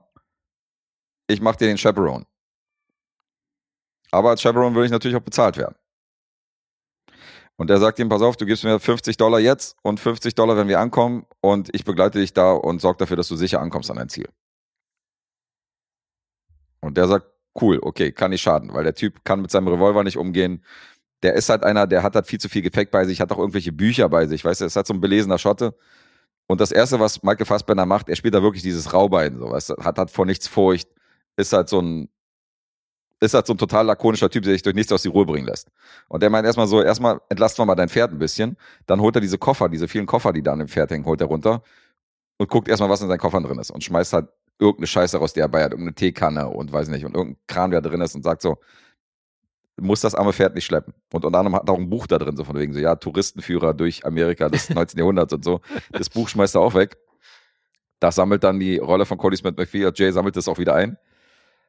Und ähm, jetzt, hat er, jetzt hat man praktisch dieses ungleiche Paar. Mhm. Er so, der nichts auf die Reihe kriegt, weißt du, der so allen möglichen Gefahren ausgesetzt ist, so der halt beschützt werden muss und halt der, der krasse Western-Typ namens, äh, namens Silas jetzt dargestellt von Michael Fassbender, der eigentlich ein krasser Ganzlänger ist. Mhm. Der verfolgt aber seine eigenen Ziele, weil ähm, dieser Mord von dem, von dem Vater und beziehungsweise wo die Tochter auch mit einbezogen ist, das hat sich bis nach Amerika rumgesprochen und es gibt einen steckbrieflich gesuchten, es gibt, die sind steckbrieflich gesucht in Amerika. Und da ist ein Reward ausgesetzt auf diese beiden. Von wem? Das klingt sehr konstruiert, Alter. Nee, das kauft man wirklich, weil das ist so, Aus, der, die kommen aus Schottland, Ja, da, ja. da ist jemand zu Tode gekommen und dann wird er in den USA gesucht. ja, die, sind, die flüchten halt durch diesen Mord, flüchten die nach Amerika und äh, genau, und diese beiden Personen sind dann in Amerika auf jeden Fall steckbrieflich gesucht. Aber Und wer, das aber, aber, Anfang des die- 19. Ja. Nee, Anfang des 20. Jahrhunderts, oder Ja. Digga, fehlt nur noch das Interpol. Ja, ich wollte gerade sagen, hat Interpol das ausgerufen? Ja, es gab schon Kommunikationsmittel, wie man mit den Staaten auch kommunizieren kann, weißt du, wenn da irgendwelche Leute flüchten und so. Und ich meine, es ist ja in Schottland auch schnell klar, wohin die gereist sind. Also man die weiß, dass Brieftaube. die, genau, die Brieftaube. Ja, aber weißt du, also so. Ich habe nicht drüber nachgedacht. Ist jetzt, Okay, ja, ja. man kann das Okay, also es ist, gerne, nicht, aber es ist dir nicht negativ aufgefallen, dass du mir nicht dir negativ gedacht hast, warum werden die jetzt in den USA gesucht? nee, überhaupt nicht. Okay. Ist cool.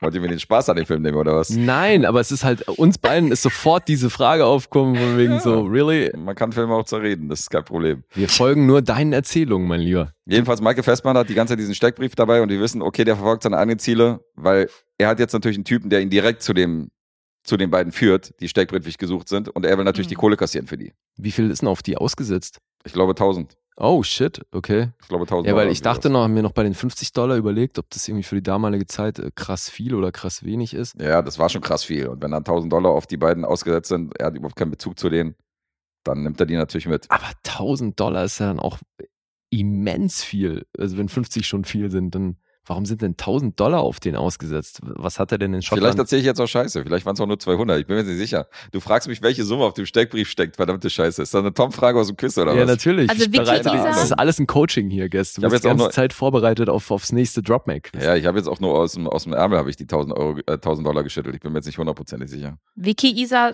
sagt euch, es sind 2000 Dollar. Oh, Es sind sogar 2000 Dollar. Okay, ich habe untertrieben. Inflation. Okay, nicht schlecht. Okay. Ja, für 2000 Dollar verkauft man auch mal diesen, diesen unschuldigen Burschen. Na klar. Und ähm, Wer würde das nicht machen? es ist ein beschwerlicher Weg und für 2000 Dollar hat man natürlich auch böse Buben, die, äh, die diese beiden auffinden wollen. Und das ist die ehemalige Gang von Silas, wo er nämlich auch mal Mitglied war. Und die ist angeführt von Ben Mendelssohn. Mega geil. Mhm. Ben Mendelssohn so mit so einem Schnurrbart, weißt du, hat sich so längere Haare wachsen lassen, später diesen abgefuckten Typen, hat er die ganze Zeit so eine Felljacke an, so, weißt du, so, so mit so einem fetten Fellkragen, so, weißt du, so läuft er halt rum, so ein Mantel und, und rennt halt so durch den Wilden Westen, so teilweise mit zwei Absinthgläsern, weil er irgendwie das Lagerfeuer von Michael Fassbender aufsucht. Und er denkt, weißt du, er zieht, schon, er zieht schon seine Knarre und da kommt halt Michael Fassbender raus, so mit zwei Absinthgläsern und einer Flasche und will ihm, die, will ihm diesen Absinth eingießen und sagt so, ja, ja, ich komme in Frieden, ich will nur mit dir reden und so weiter, wer ist denn der Junge und so. Super geil gespielt von ihm, immer eine Zigarre im Maul und so und äh, auch mega guter, in Anführungszeichen, Antagonist, der sich dann, der natürlich auch diese Farm finden will. Und jetzt geht's darum, ja, wie sich das Ganze entwickelt, dieser, dieser Roadtrip von den beiden. Mhm. Und der Name ist Programm, Slow West, weil das ist jetzt nicht der Western, wo es jetzt knallt an jeder Ecke, sondern das ist manchmal wirklich schwarzhumorig. Das ist dann wieder auch blutig. Und wir sehen die ganze Zeit dieses Amerika aus diesen Einwandereraugen von Cody Smith McPhee. Das finde ich ganz interessant. Weil er ist komplett irgendwie in so einer kargen Gegend und kam ja aus Schottland, so aus einem feinen Haus, hat man ja, wurde er etabliert. Und das ist auch so geil, weil er sagt dann halt auch so, dass Amerika das Land der Hoffnung ist, so, weißt du, dass dieses Land, dass die große Zukunft noch voraussteht und so hin und her und dass, dass er sich freut, hier in diesem Land Fuß zu fassen und so. Und äh, jeder, der hierher kommt, kann sich ja glücklich schätzen. Und Fassbender guckt ihn halt an und sagt so, Alter, wo siehst du denn hier Hoffnung und Zukunft? Hier, das Land ist im Arsch, so, weißt du? Der hat eine völlig andere Einstellung. Der ist halt dieser komplett desillusionierte Westernheld, so, weißt du? Der Mhm. kann das gar nicht begreifen, dass dieser Typ hier so viel Hoffnung sieht in diesem, in dieser Gegend. So, für ihn ist das halt alles abgefuckt und jeder Typ, der ihm begegnet, ist halt ein, ist halt eine potenzielle Gefahr und ist halt ein Arschloch. Und so benimmt er sich halt auch. Ist schon ganz geil. Aber du meintest, Slow West passt, weil das Pacing entsprechend ist? Ja, ja. Okay. Das ist jetzt nicht so Schießereien ständig, sondern das ist eher so ein, ich würde es eher wahrscheinlich mit Deadman von Jarmusch vergleichen, so weißt du, mit Johnny Depp Mhm. damals. Mhm. Also schon Western-Setting, Western-Szenario, aber nicht so, aber er zeigt dir schon die Härte des Ganzen. Also der hat schon Mhm. Momente, der hat einen Bodycount, glaube ich, von Richtung 20. Also Ah, okay. da passiert schon ein bisschen was. Wie lange geht der? Ähm, der geht 84 Minuten, der ist noch nicht mal lang. Oh. Und ist ein gutes Ding. Auf jeden Fall. Man hat gemerkt, dass der Regisseur ähm, McLean, der hat sich Western aus allen möglichen Stilen angeguckt. Der hat so die klassischen Western geguckt, so High Noon und Shane und so, aber auch hier diese 70er Jahre Western, wie zum Beispiel McCabe und Mr. Miller und so eine Western, weißt du, so, die so eher ins New Hollywood reingehen, die jetzt eine Mhm. komplett andere Tonalität haben, wo dieses Heldentum, dieses, da ist eher so dieser Abgesang da, weißt du, diese Mhm. Helden werden nicht mehr so gefeiert, sondern die sind alle irgendwie so ein bisschen am Arsch und äh, irgendwie müde durch das Leben, was sie geführt haben. Und ähm, das zeigt der Film auch. Und das ist wirklich, das ist gut besetzt. Also gerade Karen Pistorius finde ich auch sehr gut als Rose, so seine große Liebe, die sich ja auch so relativ hart in diesem, in diesem Westen durchgesetzt hat, so, weißt du, die auch so mega gut, me eine mega gute Schützin ist und so. Und äh, es passt alles. Echt ein cooler Film. Also ich will ja nicht zu viel verraten, wo, wo und wem die alles begegnen, aber das ist ein ziemlich geiler Film. Und äh, Cody Smith McPhee ist extrem gut besetzt. Ähm, und diese Chemie zwischen ihm und Michael Fassbender finde ich auch sehr großartig in Slow West. Also hat mir gut gefallen. Mhm. Irgendwelche Kritikpunkte? Kann ich empfehlen. Nö. Alright. Kritikpunkte habe ich hier nicht per se. Isa, hast du noch Fragen oder äh, ansonsten würde ich jetzt gerne zu den Punkten überleiten. Habe ich irgendwas vergessen? Ich glaube nicht. Nö, ich fand's gut, dass du noch erwähnt hast, dass der auch schwarzhumorig ist, weil das, was du vorhin erwähnt hast, Sehr. mit von wegen, dass, weißt du, Fassbender da irgendwie sein, sein Reisegepäck auseinandergenommen hat, Ja, das klang ja schon fast ein bisschen klamaukig. Also, ja weißt du, so naja, nehmen wir mal ein Beispiel. Der hat so ein bisschen, teilweise hat er so Cohen-Touch. Hm. Es gibt Okay. eine Szene, wo die beschossen werden von Natives und ein Pfeil rast halt auf die Rolle von Jay zu, auf Cody Smith McPhee. Hm. Und im letzten Moment reißt er die Hand hoch und der Pfeil fährt ihm halt durch die Hand durch. Mhm. Und er guckt halt diese Hand so mit diesem Pfeil durch die Hand, so weißt du, und ist halt völlig in Panik. Und ähm, die Rolle von Silas, der halt auch wieder hier total kaltblütig bleibt und hat diese Gegner erlegt, geht dann zu ihm hin und reißt ihm halt so völlig lapidar so diesen, diesen, äh, diesen Pfeil so aus der Hand, so weißt du, knickt den halt Mhm. von einer Seite ab, Hm. knickt den von der anderen Seite ab, zieht den raus und meint so, nice reflexes. So, weißt du, so von wegen so völlig, völlig lässig und so, er sagt, es ihm gut reagiert, so von Ja. wegen so nice. Also gibt ihm dann noch Props so. Also das ist, das sind so Momente, weißt du, das ist dann schon so, das ist dann schon witzig und so. Das sind dann diese schwarzhumorigen Momente. Also da hat er einige von. Okay. Definitiv. Aber er zeigt auch, dass das Leben damals hart war. So wird alles beleuchtet. Insofern wirklich ein guter Film. Hat mir, hat mir gefallen. Ähm, Punkte. IMDb ist bei einer 6,9. Hat einen Metascore von 72. Rotten Tomatoes sind wir bei einer 7,5. Von der Kritik. Das Publikum gibt eine 3,7. Und Letterboxd ist bei einer 3,5. Slowest aus dem Jahr 2015. Mal abgehakt. Hat das Budget von 2 Millionen nicht mal eingespielt. Oh, wow. Hat 1,3 Millionen weltweit gemacht, also war ein ziemlicher Flop. Schade. Aber ich habe halt ein Interview gelesen, äh, gesehen, auch mit Fassbender. Der sagte halt zum Beispiel auch von sich aus, dass Schauspieler in seiner Generation, dass die meisten von denen halt dieses Genre gerne abhaken wollen mit einem guten Film. Also viele von denen wollen halt in einem Western mitspielen, um in ihrer Filmografie halt irgendwie einen Western drin zu haben. Und er meinte, und er ist halt froh, dass er so einen guten erwischt hat und dass der ihm so gefallen hat, dass er halt in diesem Genre mal reinschnuppern durfte und da mal irgendwie auch seine Sporen verdienen und dass dabei auch noch ein guter Film rauskommen ist. Und das kann ich eigentlich so unterschreiben. Also Hm. muss ich ihm recht geben. Ja, wobei, also ich meine, nach meinen neuesten Erkenntnissen wäre es ja tatsächlich auch möglich, dass der Film erfolgreich war. Ne? Kommt ja jetzt wirklich immer drauf an, war da Studio involviert beim Release, wie wurde das finanziert und so weiter. Oder wie wir auch bei Source Code erfahren haben, Ja, vielleicht waren die. Marvel-Filme, vielleicht war Avatar gar nicht so ein Erfolg. Ja. Vielleicht haben die Minus gemacht, obwohl es der erfolgreichste Film aller Zeiten ist. Kann auch sein. ja. Umgedreht funktioniert es auch. Hm. Ja, Slow West. Jetzt Cool. ihr. Okay, Isa muss anfangen. Ich muss anfangen. Ladies first. Mhm. Ich sage acht. Mhm. Ja, ich finde, das ist ein guter Tipp. Da war ich zuerst auch. Aber Ich hab, naja, das Ding ist, also zum einen ist es, glaube ich, spannender, wenn ich was anderes tippe. Und zum anderen, ja, ich weiß nicht, also durch die Zahlen bin ich dann auch so wieder so ein bisschen bei 8 gelandet, Mhm. weil die sind äh, schlechter, als ich gedacht hätte, hm. nach dem, was Guest so erzählt hat. Als Aber ob ich jetzt gucke, so die Zahlen und daraus einen Durchschnitt dann errechne.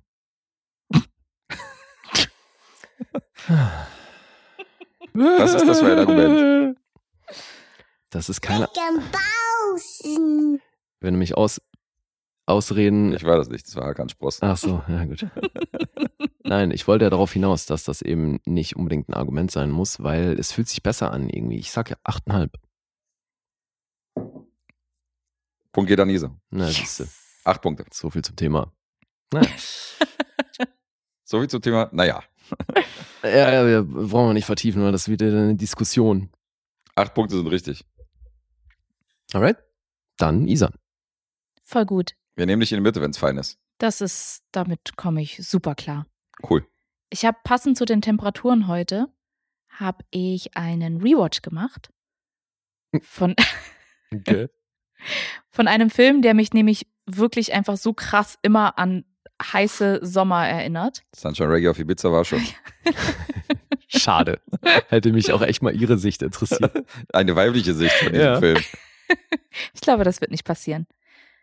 Und zwar habe ich euch mitgebracht Call Me By Your Name, Ah, den wir, glaube ich, zusammen geguckt haben, nicht wahr? den haben wir, glaube ich, zusammen im Kino gesehen, ja. Sehr schick.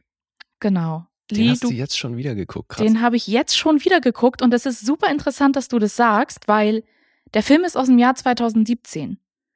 das ist gar nicht so. Das ist gar nicht mal so lange noch, her. ja. Und ich hatte aber irgendwie im Kopf, dass es schon viel länger her ist. Also, Viel länger her. ja, in meinem Kopf ist dieser Film irgendwie schon viel älter als 2017. Das ist, ich, Abgefahren. das ist irgendwie ganz, ganz merkwürdig, weil auch so wie Timothy Chalamet einfach seitdem quasi, weißt du, auch einfach gewachsen und erwachsen geworden ist. Ist das so? Na, schon. Also ich finde der macht damals. Immer noch das gleiche Ding wie da. Naja, nee, darum geht's ja nicht. Aber es geht mir halt darum, so damals war er ja 20, also er spielt ja einen 17-Jährigen, Mhm. war aber schon 20 und sah für mich aber da irgendwie aus wie so ein, wie so ein 15-Jähriger oder so ein Ja, ja. 14-Jähriger, ne? Ja. Also so wirklich so, so kleiner, schlachsiger Junge, Mhm. wo es einfach komplett wrong war, irgendwie zu sagen, dass man den auch in, nur in irgendeiner entfernten Art und Weise äh, attraktiv findet. Aber, je- aber heute, wo er aussieht wie 16, geht das schon klar. Ja. Und heute, wo er aussieht wie so 17, Aber das, deswegen meinte ich ja, weil du, also war ich so irritiert, weil du meintest, er ist gewachsen. Ich finde, der ist immer noch, der macht immer noch dieses jungen Ding. ja, stimmt schon. Ja, obwohl ich finde schon, ich finde schon, dass er jetzt, er ist ja die Definition eines Softboys und Ja, ein Soyboy vor allem. Softboys. Soyboy? Softboy. Kennst du nicht? Nee, was ist denn ein Soyboy? Oh, das würde zu lange dauern, das zu erklären. Habt ihr was zu googeln? Okay. Google Was hat Soyboy. das mit Ist- Toyboys ist zu tun? Lustig. Nee. Naja.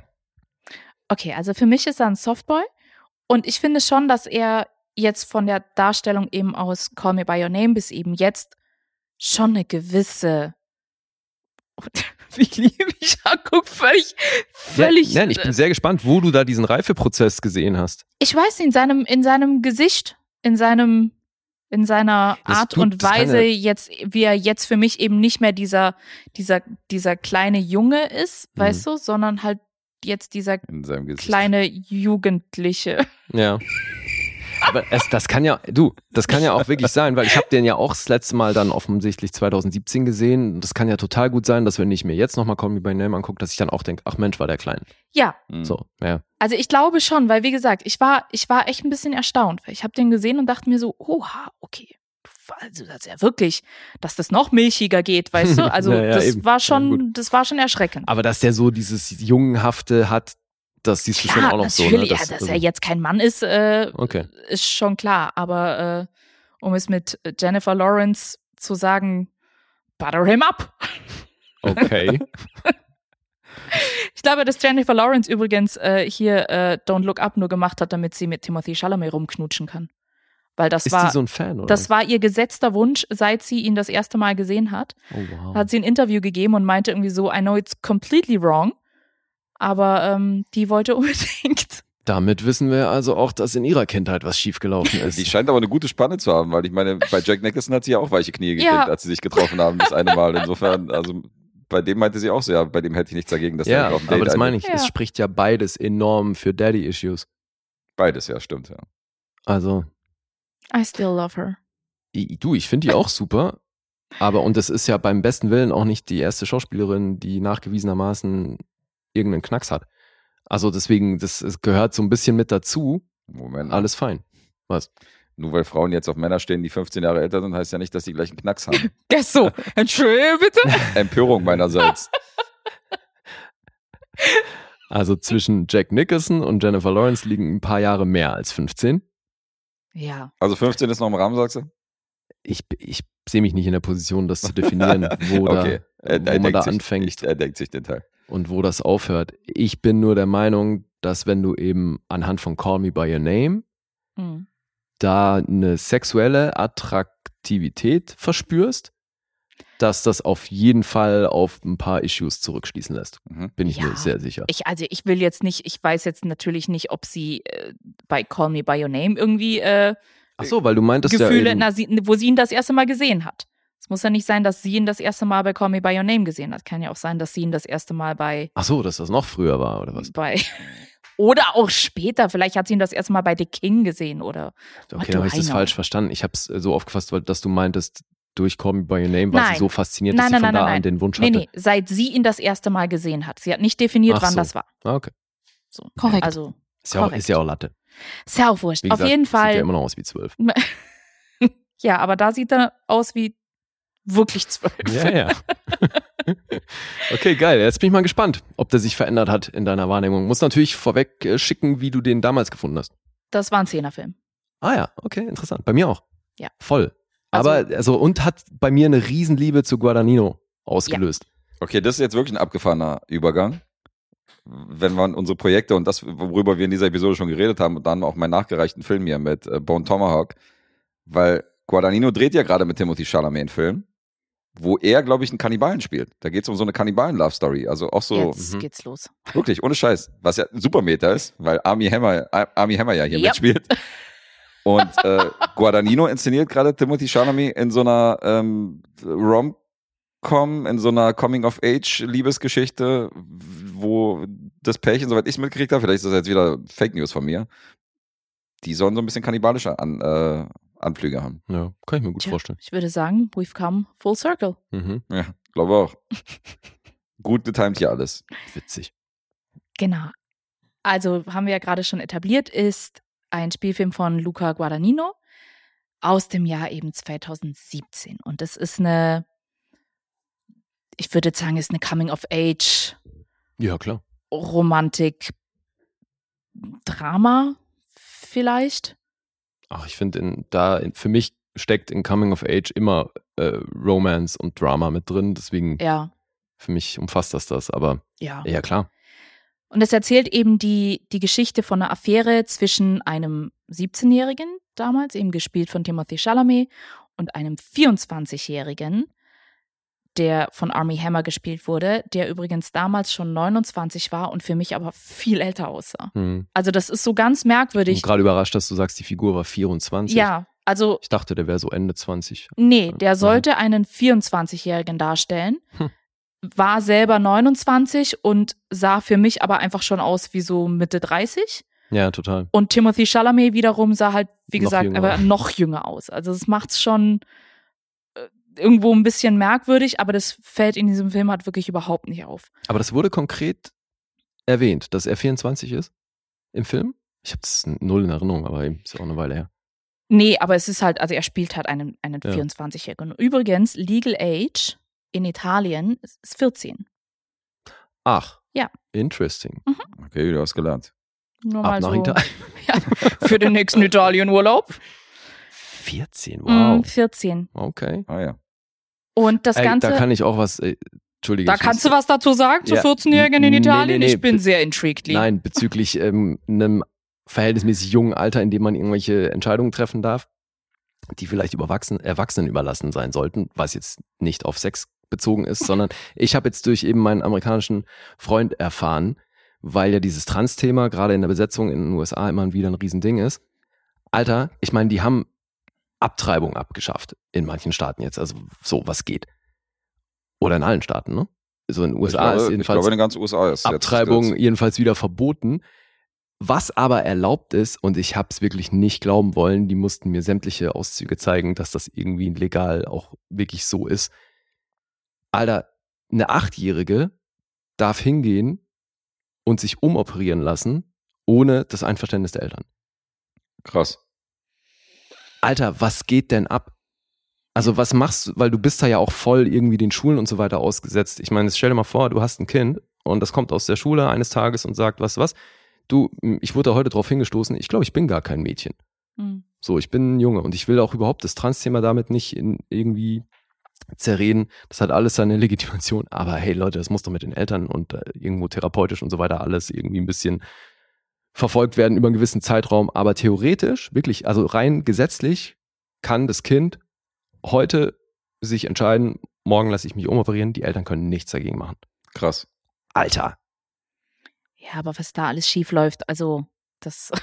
Das ist sowieso, ich krieg das eh nicht auf ein Blatt, wie die Gesetze überhaupt alle miteinander harmonieren sollen. Aber das ist ey, was, was in den USA abgeht, was dieses ganze Trans-Thema angeht, das ist wirklich krass. Hm. Also wir sehen das ja eben in Besetzungen und so immer mehr. Aber Alter, also die Gesetzeslage, wow. Ja, Entschuldige, wollte ich nochmal zwischenwerfen, deswegen, dass ich, da finde ich, da wirken dann die 14 Jahre, mit 14 Jahren Sex haben in Italien schon wieder verhältnismäßig harmlos, ne? Ja. Vor allem, weil ich kenne jetzt gar nicht das Legal Age in Deutschland, aber ich glaube, in Ich Österreich ist 16. es auch bei 16. Ja, also 16 ist jetzt, also weiß nicht, zwischen 14 und 16, ob dann da noch so ein, so ein Riesenunterschied ist. I don't know. Als 13, mit 13 giltst du ja als Teen. Ja. Wahrscheinlich ist es dann so der Eintritt einfach als Teenager. Ja, es ist eh super individuell, ne? Aber ich glaube, die meisten Mädchen sind in dem Alter einen Schritt weiter als Jungs. Ja. ist ja nur so, klar, hallo, das hört nie auf. Nein, aber ja. Naja, wie auch immer. Auf jeden Fall sind wir in Norditalien. Ja, das ist wichtig. im Sommer 1983. Und wir erleben, wie ein eben 17-jähriger Elio, ich finde übrigens den Namen auch so wahnsinnig schön, der mit seinen Eltern in einer Villa lebt. Die Familie ist jüdisch und recht gebildet. Der Vater ist äh, Professor für Archäologie. und forscht. So, der ist halt irgendwie großer Forscher und, und eben super belesen. Und Elio hat ein sehr, sehr inniges Verhältnis zu seinen Eltern, ist auch super belesen, spielt Klavier, liest irgendwie Unmengen an Büchern, ist irgendwie super mehrsprachig. Also wirklich auch so ein bisschen bezeichnend für Timothy Chalamet tatsächlich, weil er ja auch wirklich Ja. mehrsprachig ist und er hat auch für den Film Italienisch gelernt noch dazu. Mhm. Und zwar richtig gut. Also nicht, Ja, dass ich das jetzt sehr so. beurteilen könnte, aber er spricht meines Erachtens nach einfach wirklich gut. Ja, noch allein wie fließend der so zwischen den Ja, Sprachen hin und her switcht und dann spielt er da x Instrumente und so. Ey, das, ich bin da rausgekommen und dachte so, Alter, wie talentiert ist dieser Junge? Er ist ja, Ja. unglaublich. Ich glaube, das bin ich übrigens, so. Da bin ich übrigens aus allen Wolken gefallen, äh, als ich ein Interview auf Deutsch gesehen habe von Mark Strong, Alter. Der spricht ja richtig gutes Deutsch. Ah ja? Ja.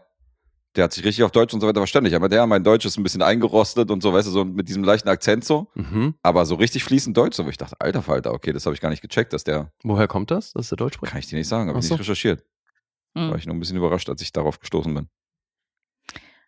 Auf jeden Fall ist Elio eben in diesem ne, Norditalien, bla bla Mhm. bla, und dann trifft er sich auch öfters mal mit einer Französin, Marzia, mit der er sich auch definitiv eine Beziehung vorstellen könnte, so wie man sich halt einfach so eine ne, lockere irgendwie Italien, Sommer, es ist warm, man trifft sich, es ist irgendwie alles so, so, so es liegt so ein Knistern in der Luft. Und jedes Jahr nimmt Elios Vater einen Doktoranden bei sich auf Mhm. der ihm eben assistieren soll. Und diesen Sommer hat er eben einen 24-jährigen Amerikaner aufgenommen, Oliver, gespielt von eben Army Hammer, der auch jüdischer Abstammung ist. Und Elio muss dann Oliver sein Zimmer abtreten und er findet den am Anfang super doof, weil er halt auch einfach sagt, so, Alter, ist halt irgendwie so ein, so ein Ami halt, weißt du, es ist irgendwie so ein, verabschiedet sich irgendwie immer mit so von wegen, ja, later. Und das findet der halt total albern, ne? So der belesene Elio, der halt wirklich so sehr, sehr in sich gekehrt ist und sehr intellektuell ist. Und der findet halt diesen, diesen Army Hammer irgendwie in seinen Shorts und wie er halt so daherkommt, findet halt, findet ihn total albern. Dann wird Elio aber von seinen Eltern gebeten, Oliver die Gegend so ein bisschen zu zeigen. Und er muss halt quasi, er muss sich irgendwie mit ihm arrangieren. Und Oliver wiederum ist halt so ein ganz unbekümmerter Typ, der irgendwie durch diese, durch diese Stadt rennt und ne, irgendwie mit Hinz und Kunz sofort Freundschaft schließen kann, weil er halt wirklich super zugänglich ist. Und das, was Elio halt am Anfang so lächerlich fand, unter Anführungszeichen, ne, dieser irgendwie sorglose Ami-Typ, fängt an, ihn irgendwo ein bisschen zu faszinieren, weil er halt mit seiner Art und Weise einfach super lässig daherkommt. Mhm. Und genau. Und man, am Anfang weiß man einfach noch nicht so genau, ne, ob er ihn einfach nur bewundert, weil er halt irgendwie, alle Mädchen fliegen auch auf ihn und er ist halt so der Mhm. totale Über Casanova. Er kommt halt rüber wie der Über Casanova. Und man weiß halt am Anfang nicht so genau, okay, ist das jetzt Faszination, weil er irgendwie ihm nacheifern möchte? Und allmählich entwickelt sich aber eben aus dieser Faszination und dieser anfänglichen Ablehnung fangen an, sich Gefühle zu entwickeln. Und das ist auch die Story. Darf ich dir von Lies Obstteller vielleicht eine Aprikose anbieten? Pfirsiche sind aus. Die sind alle anderweitig in Verwendung. Aprikosen, Aprikosen sind kleiner, oder? Ich habe Ja, übrigens, ich habe doch die. Pfirsichszene, die Pfirsichszene habe ich doch bei unserer, bei unserer beste, beste Sexszene Ah ja. Ja, Besprechung. ich glaube, die Hälfte deiner Picks waren, waren mit War Obst mit Obst, irgendwie ja. kombiniert. Also insofern ist es strange gewesen. I am having the fun. Also die, Spaß Umsätze, mit Obst. die Umsätze von Hakana, von dem Obstladen um die Ecke, die müssen gut laufen bei dir. Ja. Genau, also ich möchte, glaube ich, an dieser Stelle gar nicht mehr über die Handlung erzählen, ohne da Mhm. jetzt irgendwie großartig zu spoilern. Hm. Das muss auch gar nicht großartig weiter erzählt werden, weil das auch wirklich die ganze Prämisse des Films ist, wie quasi, wie die beiden sich kennenlernen und wie Ja, irgendwie zarte Bande geknüpft werden und wieder eben aus diesen anfänglichen und wir, also ist wichtig zu wissen, ne, man weiß am Anfang nicht, dass da, dass da irgendwie eine homosexuelle Anziehung da ist, sondern man denkt Mhm. halt einfach so, okay, Elio ist irgendwie mit Marcia und ne, Oliver ist halt Ja, einfach mit jedem anderen Mädchen da irgendwo zugange. Findest du wirklich, dass man das nicht relativ schnell Ja, rela- zumindest spürt. Ja, aber das finde ich halt so faszinierend, weil es ist halt so. Eben, das finde ich nämlich so krass Ja. an diesem Film. Also ich kenne wenig Filme, wo die Chemie zwischen den Hauptdarstellern, Hm. egal welcher Art, aber natürlich auch sexueller Art, wo die einfach wirklich greifbar ist. Also du kannst die wirklich, die spürst du nicht nur, sondern du kannst die wirklich anfassen. Ey, das ist so krass. Ja. Fand ich auch. Und das Krasse ist, dass nämlich die beiden tatsächlich keine Probe für diesen Film hatten, Mhm. bis auf einmal, als sie quasi schon in Italien waren. Mhm. Und da war die Probe, sie sollten sich im Gras wälzen und rummachen. Mhm. Das war der Einstieg. Das war so quasi so, okay, jetzt machen wir mal hier, gucken wir mal, ob hier irgendwie, äh, ob das irgendwie harmoniert. Mhm. Und die beiden haben sich irgendwie angeguckt und meinten nur so, okay, let's go. Und sind Ja, dann irgendwie das da Beste, im was du Gras. für die Also machen kannst, ne? das war, äh, ja, also anscheinend lief das wirklich sehr, sehr gut zwischen den beiden. Vor allem auch, weil ja beide nicht gecastet wurden, sondern beide waren gesetzt für den Film. Ah ja. Mhm. Was ja auch nochmal so interessant ist, ne, dass du nicht vorher irgendwie eben so einen Chemistry-Test irgendwie so. Aber machst, sondern. weißt du, ob das, ob die, ob das von Guadagninos Seite kam oder war das so ein Studio-Ding, dass die gesagt haben, wir machen es mit den beiden? nee, es war ein Guadagnino-Ding. Okay, cool. Genau. Ja, ey, ich, du, ich habe eh sowieso durch den Film, pff, wie gesagt, ich war völlig fasziniert von Guadagnino. Ich finde es auch so geil, wie dieser Film das hinbekommt. Und das hat, damit hast du ja eingeleitet. Man spürt, wie warm es da ist. Du, man, man hat das Gefühl, man weiß, wie es da riecht. Also ich Ja, finde auch, kaum jemand schafft das so wie Guadagnino, das, das Licht, was vor Ort ist, auch einzufangen, dass du halt wirklich das Gefühl hast, du bist da. Ey. Das ist so, So Filme, die nach Sommer schmecken. Ja. Da ist er ganz groß, ja. Ja. ja, Das stimmt. Ja, eben. Also wo du einfach, der, die Umgebung ist bei ihm immer so ein eigener Charakter. Hm. Und die Landschaft und so, der Ort, wo das alles spielt. Und das ist so geil, weil du kriegst halt wirklich dieses Sommerferien-Feeling. Und also klar, wenn du Norditalien kennst, dann hilft es vielleicht nochmal mehr, aber so auch so dieses, dieser, diese Art zu leben kommt so geil rüber, ne? Das ist, sitzt dann da unter irgendwelchen Olivenbäumen und äh, trinkst deinen Rotwein, so, es ist alles so dieses, ja. Ja. aber auch die Hitze, ne? Also man Mhm. spürt eben so, man spürt dieses, was ich meinte, eben so dieses, dieses Knistern in der Luft und auch so dieses 80er-Jahre-Feeling, diese Italo-Diskos. Mhm. Weißt du, wo irgendwie die. Jugendlichen Diese sich dann Shorts diese kurzen und- ja. Shorts und wie sie sich da getroffen haben und auch der gesamte Soundtrack ist halt auch so unfassbar gut. Mhm. Also das ist auch echt ein Soundtrack, den ich mir hoch und runter hören kann. Das war viel von Ezra Fuhrman und so drauf, oder? Ja, und Steven Sufjan und so. Mhm. Also Ach, okay. richtig, richtig. Eigentlich zeitgenössische stimmt, Künstler, ja. die aber so, Ja. ja, der so ein bisschen retro War der eine Track nicht sogar Oscar Mystery of nominiert? Love war, genau, Stimmt, war Oscar das war auch nominiert. ein, wirklich ein toller Song. Ja. Mega, aber Ja. auch so alles andere. Also Ja, wie gesagt, da waren ja auch so eine Italo-Disco-Soundtracks drauf, also Songs drauf. Ein bisschen 80s-Mucke, ne? Das war einfach fantastisch. Das hat einfach wirklich so krass dazu gepasst. Und der ganze Film wurde übrigens mit einer 35 mm Linse gedreht. Mhm. Ja, Das, und also ne? ich glaube auch wirklich nur natürliches Licht. Mhm. Ne? Die haben, also Guadagnino macht da eh wenig mit Ausleuchten. So, deswegen finde ich das so geil, wie der es schafft, das alles so einzufangen. Und ey, wirklich, also Chalamet war für mich eine, eine Erleuchtung in dem Film. Mhm. Weil wie er auch da so durchschlendert, ne? Also der, so wie, allein wie er da läuft, so die mit dieses Schlachsige und er, er spielt es so geil mit, dass er nichts anderes kennt Ja. als, als dieses Klima und diese Art zu leben. Und weißt du, so, Mhm. das, das nimmt der so krass ein, dass du den nicht eine Sekunde in Frage stellst. ja. Das stimmt. Und auch dieses, was er natürlich mitbringt, ist so ein bisschen dieses sophisticated, akademische. Ne? Das ist halt Aber trotzdem Slacker irgendwie auf der anderen Seite. ja, also so genau. Beides. Aber eben mit so einer Selbstverständlichkeit bringt Ja. er dieses Intellektuelle mit und das Als ob macht was er, wäre. Genau. Und das, Ja. also ist er bestimmt ja auch ein Stück Ja. weit. Wie gesagt, er spricht diese Sprachen, er spielt diese Instrumente, so, Mhm. das bringt er natürlich mit, aber spielt er halt sensationell. Und ganz ehrlich, für mich, ich hätte ja Michael Stuhlbarg allein für diese, für diesen Monolog am Ende nominiert.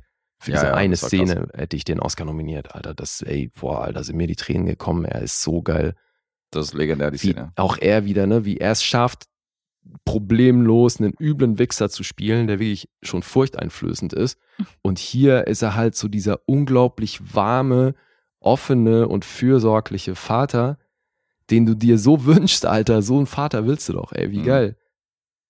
Ja. Ist übrigens Trivia Fact. Es gab wohl eine Wardrobe Malfunction mit Army Hammers Shorts. Ach, Und dann mussten im Nachhinein mussten einfach seine Testicles rausgeschnitten werden, Ey, witzig, das habe ich mich beim weil die einfach irgendwie ständig Aber raushingen. das habe ich mich noch oft gefragt, so, weil das geht ja auch dann nur mit einer bestimmten Sorte Unterwäsche, weil diese kurzen Shorts, Alter, da ist doch mal ey, eine falsche Bewegung, vor Ja. allem in, diesen, in diesem kleinen Cabrio, wo er da durch die Gegend fährt, da müssen ja auch permanent die Eier unten rausfallen, Alter. Sind sie auch. Okay, ja, geil. Äh, Also die mussten dann äh, nachträglich rausgeschnitten werden. Der arme Hund. Äh, Und ich muss auch tatsächlich sagen, auch so vor diesem Hintergrund, natürlich, jetzt weiß man irgendwie, dass Army Hammer irgendwie ein zutiefst gestörter Charakter ist, aber es hat wirklich, es hat überhaupt, Das spielt hier das so keine hat Rolle. überhaupt keine Rolle Das gespielt. kam ja auch Jahre danach erst. Und ich finde, also hier ist halt wieder mal ein guter Fall dafür, dass man irgendwie schon die Kunst auch vom Künstler trennen muss. Eben. Weil, wie gesagt, die meisten von denen haben hart einen an der Klatsche. Das Mhm. bringt so ein bisschen der Job mit sich. Damit will ich überhaupt nicht rechtfertigen, was Army Hammer da macht. Aber in dem Film passt er wie Arsch auf Eimer. mhm. Ja. Egal, was er privat so treibt. Und ey, für mich, ja, ist das immer noch. Also ich muss den Mann natürlich auch mal wieder sehen, aber so, was ich von dem Film, was da hängen geblieben ist, was der bei mir ausgelöst hat, eben und allein, dass ich noch diese, all diese Gefühle damit verbinde, das ist für mich ein Zehn-Punkte-Film. Der macht alles richtig, echt. Ich glaube, ich habe nicht erwähnt, dass das auf einem Roman basiert. Äh, gleich, gleichnamiger Roman von 2007 von André Assiman. Ah. Assiman. Ja, aber war, der war, hat er, oder ich weiß Der nicht, ob er ihn bekommen hat. Nein, aber der war dann Adapted Screenplay, ne? Nominierung auch. Genau, Wahrscheinlich, ja. genau. Äh, hat auch Oscar bekommen. Ah, hat er gewonnen dafür? Okay, cool. Bestes adaptierte Drehbuch. Äh, Timothy Chalamet war als bester Hauptdarsteller nominiert Hm. Und Mystery of Love eben auch als bester Filmsong nominiert. okay, cool. Genau. Ich hätte den auch als besten Film nominiert. Ich hätte den, war er auch. Ach so, okay. Also, aber ich hätte ihm den gegeben. mhm. Ich weiß gar nicht mehr zu wem er 2018, wer war, gegen wen war er da? War das Moonlight zufällig? Oh, das kann gut sein. Nee, gegen Moonlight Nicht? war ja, Das, dann hätte er auch gegen La La Land. Ja. War das im selben Jahr? Nee, Shape of Water hat gewonnen. Oh Shape of Gott. Water hat gewonnen. nicht mehr. Mhm. Ja, es ist zum Beispiel etwas, was ich nicht Film. nach. Ja, aber Boah, Alter, in dem Jahr, ey, Get Out war auch nominiert. Das war dieses Jahr Dunkirk. mh. Das ist ein Luxusproblem. Lady Bird, Three Mhm. Billboards, The Post, ja, stimmt, Lady Bird. Phantom Thread. Alter, alles gute Filme, ey. The Darkest, Ja, ja. Darkest Hour. Das ist schon ein krasses Line-Up. Das war mal gute Konkurrenz. Also ich weiß nur, dass dieser Film damals schon, da bin ich, ich glaube, wie gesagt, Guess und ich waren ja da zusammen im Kino, ich bin da rausgekommen, ich war so beseelt tatsächlich. Also das Mhm. war so ein Film, der einen so krass erfüllt hat mit irgendwie allen möglichen positiven Gefühlen, Mhm. die es nur irgendwie gegeben hat. So, also man Ja. war wirklich beseelt. Ich glaube, beseelt ist so das Wort, was man dafür Bin ich voll bei dir. Passt gut. nutzen Jetzt ist aber natürlich die spannende Frage, hat sich das nochmal in irgendeiner Form verändert mit einer zweiten Sichtung? Also nicht gar nicht auf die Punkte angespielt, sondern hast du jetzt was Ah, anderes? Nee, weil es geht mir um dieses Gefühl, weil ich sag ja, ich habe diese Gefühle in Erinnerung, die dieser Film bei mir ausgelöst hat. Bei dir blieb es auch bisher nur bei dieser Einmalsicht. Ja. Mhm, okay. Aber das Ja, wissen, klar, wir, wissen wir auch aus unserer Erfahrung, das will bei mir schon eine Menge heißen, dass überhaupt äh, etwas in der Größenordnung von einem Film hängen bleibt. Ne? Mhm. Aber also ich war eben, ging mir sehr ähnlich, als ich aus dem Kino kam, dachte ich so, wow. Und ähm, mich würde jetzt halt stark interessieren, hattest du diese Gefühle wieder oder ist das abgedroschen jetzt irgendwie beim zweiten Mal? Nee. Also ich hatte tatsächlich genau dieselben Gefühle wieder und ich hatte ein bisschen Angst davor, dass, weißt du, ich diesen Ja, Film eben. ein zweites Mal sehe und er dann eben nicht mehr das auslöst. Ja, total. Ich hatte mir damals auch das Buch dann direkt gekauft, habe das Ah. Buch dann auch nochmal gelesen, weil ich wissen wollte, ob quasi, weißt du, Du kanntest es- das schon? Nee. Okay, weil du kannte das Buch nochmal nicht. meinst. achso nein, ich Okay, hatte mir nach dem gelesen. Film das Buch gekauft, Mhm. hatte mir hatte das Buch gelesen, einfach nur um für mich nachvollziehen zu können, liegt es jetzt, weißt du, an der schauspielerischen Leistung Oder ist einfach ein geiles Oder Buch. ist es einfach ein geiles Mhm. Buch? Also ist die Story einfach auch wirklich, weißt du, packt die mich genauso? Ja. Und? Ja. Also Das ist Buch ist tatsächlich so, super, das ja. Buch ist auch super. Okay. Und nach der Zweitsichtung muss ich ehrlich sagen, wie gesagt, für mich war das einfach nur nicht mehr im Kopf, dass das erst 2017 war. Also für mich war das irgendwie schon länger her, Mhm. aber es hat nichts verloren. tatsächlich. Mhm. Hard Foreshadowing. Ja, ist egal. Punkten, ey, das aber- ist wirklich, das ist so ein schöner Film. Aber es ist Ja. halt auch nicht, also 2017 ist jetzt auch nicht allzu lange her. Also ich kann mir nicht vorstellen, dass Filme, die ich in den letzten drei, vier, fünf Jahren gesehen habe, dass die bei einer Zweitsichtung jetzt, dass sich da groß was wandelt. Das betrifft mehr die Filme, glaube ich, wo es wirklich länger her ist. Wo unsere letzte Sichtung, glaube ich, vor 15 Jahren oder so passiert ist. Dass man da jetzt so einen krassen Sprung hatte bei der Zweitsichtung, weiß nicht. Ich würde bei mir schon einräumen, dass da oft auch eben so eine Euphorie dabei ist, Ja. wenn man aus dem Kino kommt und so. Ich weiß nicht, ob Mhm. ich Zombieland 2 heute noch 10 Punkte geben würde. Aber muss ich auch erst nochmal sehen. So, Okay. aber der hat halt im Kino enorm Spaß gemacht. Deswegen weiß ich nicht. Aber klar, also so, dass man so seine Grundhaltung komplett verändert, wenn es um so einen Film geht, das, da war ich ja wirklich bei Crash jetzt das erste Mal in Ja, dem ja. Ausmaß überrascht. Und das hatte ich davor auch noch nicht. Aber da liegen halt auch einfach mal gepflegte 20 Jahre dazwischen. Ja, hättest du den vor eben. drei, vier Jahren gesehen, hättest du wahrscheinlich eh nicht, hättest du das eh nicht aufgefasst bei der Zweitsichtung. So, das meine ich so. Das, weißt du? Ja, ja, klar. Du hättest Ja. vor vier, fünf Jahren wahrscheinlich die gleichen äh, Kritikpunkte gehabt, die du jetzt aufgeführt hast. Ja, bestimmt. Interessant. So, ich habe mal den nächsten Film von ihm aufgerufen. Bones and All heißt der. Das ist der kommende Guadagnino. Und interessanterweise neben Timothy Chalamet ist auch Michael Stuhlbarg wieder besetzt. Mhm. Der spielt auch wieder mit. Mark Rylance ist noch dabei. Chloe Sevigny. Hm. Er hat ja auch mit Tilda Swinton schon mehrfach gedreht und so. Der Guadagnino scheint auch ein loyaler Typ zu sein. Ja, stimmt. Gerade Bigger Splash ist ja auch ein gutes Beispiel Ja, für so einen eben. Sommerfilm. So. Herrlich. Da hat das auch sehr gut eingefahren. Ja. Diese, Ja, eben, also wie die, bei, wie Atmosphäre. bei ihm das Set, also der Ort einfach immer, was für eine eigene Rolle der spielt, das ist so krass. Kriegt Mhm. er echt gut hin. Ja. Kann er. Ja, aber sag mal, Guess, mich würde voll interessieren, wie der bei dir weggekommen ist damals. Ja, ja, super. Ich mochte den. Bin auch aus dem Kino gekommen und fand, fand auch, das war ein toller Film. Und äh, Warst du auch bei 10? ne, ich war bei einer neuen. Mhm. Bei mir hat er einen neuen bekommen und äh, fand den auch auf jeden Fall ein Highlight von Timothy Chalamet und äh, Hammer fand ich großartig, Stuhlberg, die Szene fand ich mega. Also ich bin bei allem bei dir, wenn du sagst, so, den hätte man für einen Oscar nominieren können, für besten Nebendarsteller und so. Da gab es schon ganz andere Nominierungen, die überhaupt nicht klar gingen. Ja. Im Gegensatz zu der hier, der komplett ignoriert worden ist. Ey, mein, guck mal, dieses Jahr, ey. J.K. Simmons, den hätte man wirklich für einiges nominieren können. Aber nicht für, ja, Für diesen nicht für Film. Ricardos. Und also keine wahnsinnig auffällige Szene dabei. Und dann macht Michael Stuhlbarg in, in Call Me By Your Name mit einer Szene mal kurz alles. Bläst alle weg. ja. Ja. ja, voll bei dir. Nee, ich fand den toll. Definitiv. Okay. Schöner Film. Aber du kannst jetzt auch nicht mehr beurteilen, was da zu 10 gefehlt hat. Ich weiß nicht, ob das, her. ob das noch ein Zehn-Punkte-Film werden würde bei mir. Da ist der, der, diesen, den Status hat er einfach nicht. Also, Mhm. dass er mich jetzt so wegbläst emotional. Ich fand den komplett rund, so in dem, was er erzählt und fand das toll, aber also weiß nicht, eine 10. Unwahrscheinlich, aber ich kann jetzt auch nicht sagen. Das ist wahrscheinlich einer, wo ich sagen würde, nee, stören tut mich jetzt nicht, was per se. Okay.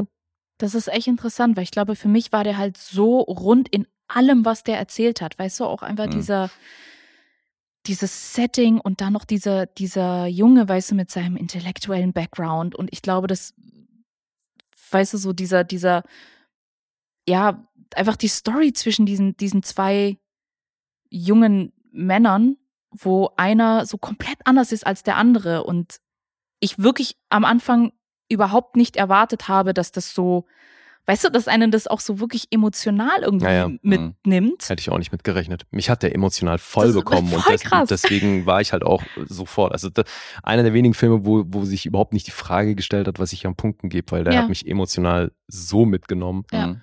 dass ich klar bei 10 war. Ja. Äh, Und war wie gesagt, der Soundtrack, der Soundtrack ist nach wie vor so, der transportiert mich zurück. Mhm. Also wenn ich mir jetzt irgendwie Mystery of Love zum Beispiel anhöre, das ist, ich Ja. bin sofort in Italien und ich bin sofort in diesem Setting drinnen und, und habe einfach dieses Gefühl wieder so nach. Das ist witzig. Das ist wiederum Pfirsichen. ein Lied, das mich eher traurig macht. Es macht dich Mystery melancholisch, Ja, oder vielleicht melancholisch, ja. aber melancholisch auf diese Elio-Art und Weise Art, ja. melancholisch, weißt du? Dieses. Und der ganze Film ist ja so. Der ganze Film ist ja irgendwo. Er ist trotz, trotz allem, dass er schön ist und dass er eben sehr, sehr liebevoll ist, ist er ja trotzdem irgendwo nachdenklich und melancholisch und, ja, klar. und das macht Das- schon wirklich viel Und aus. das ähm, ist auch natürlich da wieder eine super Besetzung von dem Chalamet und er spielt das entsprechend, weil es gibt ja dann ab und zu diese Momente, wo dann trotzdem noch so dieses Kind in ihm durchkommt, Mhm. ne? dieses kindliche, eingeschnappte und so, wie wenn halt eben ein kleines Kind nicht das zu essen vorgesetzt Mhm. bekommt, was es gerne hätte. Mhm. So. Das ist einfach, äh, das kommt dann hin und wieder durch und das changiert so geil irgendwie. Also ja, können wir jetzt ewig schwärmen. Ich finde den Mega wirklich gespielt. grandioser Film. Das mit dem Soundtrack schaffen andere Filme aber auch hier. Wenn ich Straight Up Menace höre, dann bin ich auch sofort mit meiner Gang damals wieder auf der Straße. Also Das stimmt, ja. Klar. Das ist so. Klar, aber wie gesagt, es, ich finde, es gehört schon viel dazu, dass eben etwas komplett rund ist. Ja, ja, das weißt stimmt. du, und dass eben Ja. wirklich ein Soundtrack so ist, dass er dich Hm. Einfach, dass er all diese Bilder zurückholt und nicht nur diese Bilder, sondern eben wirklich dieses Gefühl zurückholt von eben, weißt du, Sommerurlaub und, Ja, ja, und das hat er dieses, super transportiert. keine Ahnung, du liegst irgendwie im Gras und hörst irgendwie, ne, also das ist halt einfach so, ich Mhm. weiß auch nicht, das, Aber Lee und ich hatten das ja schon mal. Nur weil du einen Film jetzt, wenn du ihn komplett rund findest und findest, dass alle äh, Departments hier einen super Job gemacht haben, Mhm. Ist das immer noch halt nicht zwangsläufig eine 10, so, weißt du? Das ist halt ja, ja, nur verstehe ich. theoretisch eine 10, sondern das Ja. ist halt so. Aber wenn Klar. er dich dann eben noch emotional so dann der unweigerlich letzte in diesen Kick, ja. Film zieht, Mhm. dann kannst du ja gar nicht anders. Klar, ja. Ja. Das ist dann Ja. der letzte Kick. Mit zwei Stunden zwölf finde ich auch die perfekte Länge. Also auch wirklich überhaupt zu keinem Zeitpunkt irgendwie zu lang oder zu kurz oder also für mich wirklich großartig. Ein Budget hatte Zwei der Stunden von zwölf, perfekte Länge. That's what she said.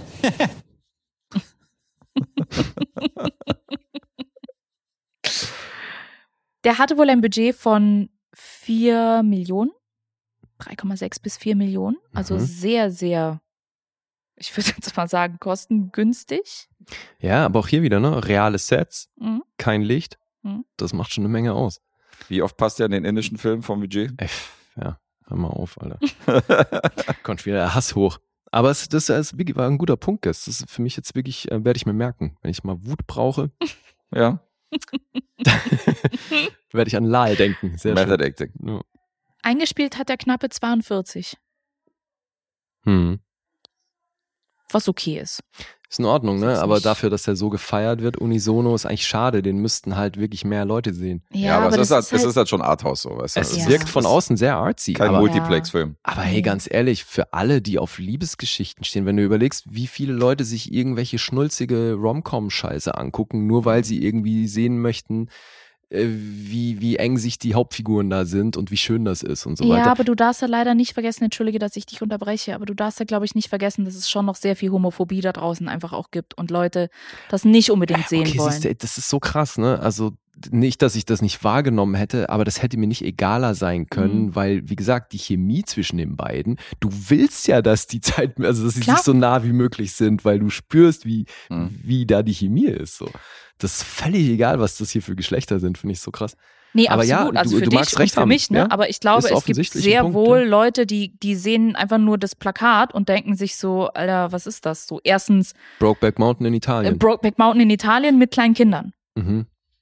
Also, weißt du, ich Klar, meine, so weil kann man klar, vieles fragwürdig finden, wenn man da sehr konservativ unterwegs ist. ja, weil es ja. ist zum einen Coming of Age, das ist schon nicht jedermanns Sache. ja. Weißt du, so Was ich, wo, was ich krass finde, ich finde, es sollte das Ja. Genre von jedem sein, weil, also wenn du, wenn mit einem Thema mal jeder was anfangen kann, dann doch mit einer Coming of Age Geschichte, weil das haben wir alle durchgemacht.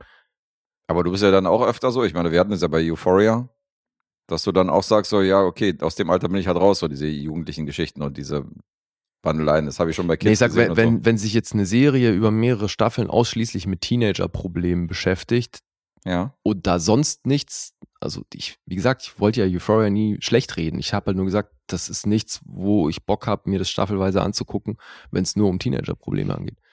Naja, dein Argument Ja, war ja schon geht. so, dass du gesagt hast, so, das habe ich halt hinter mir, so. Deswegen, da bin ich halt so rausgewachsen aus diesen, aus diesen Thematiken, so.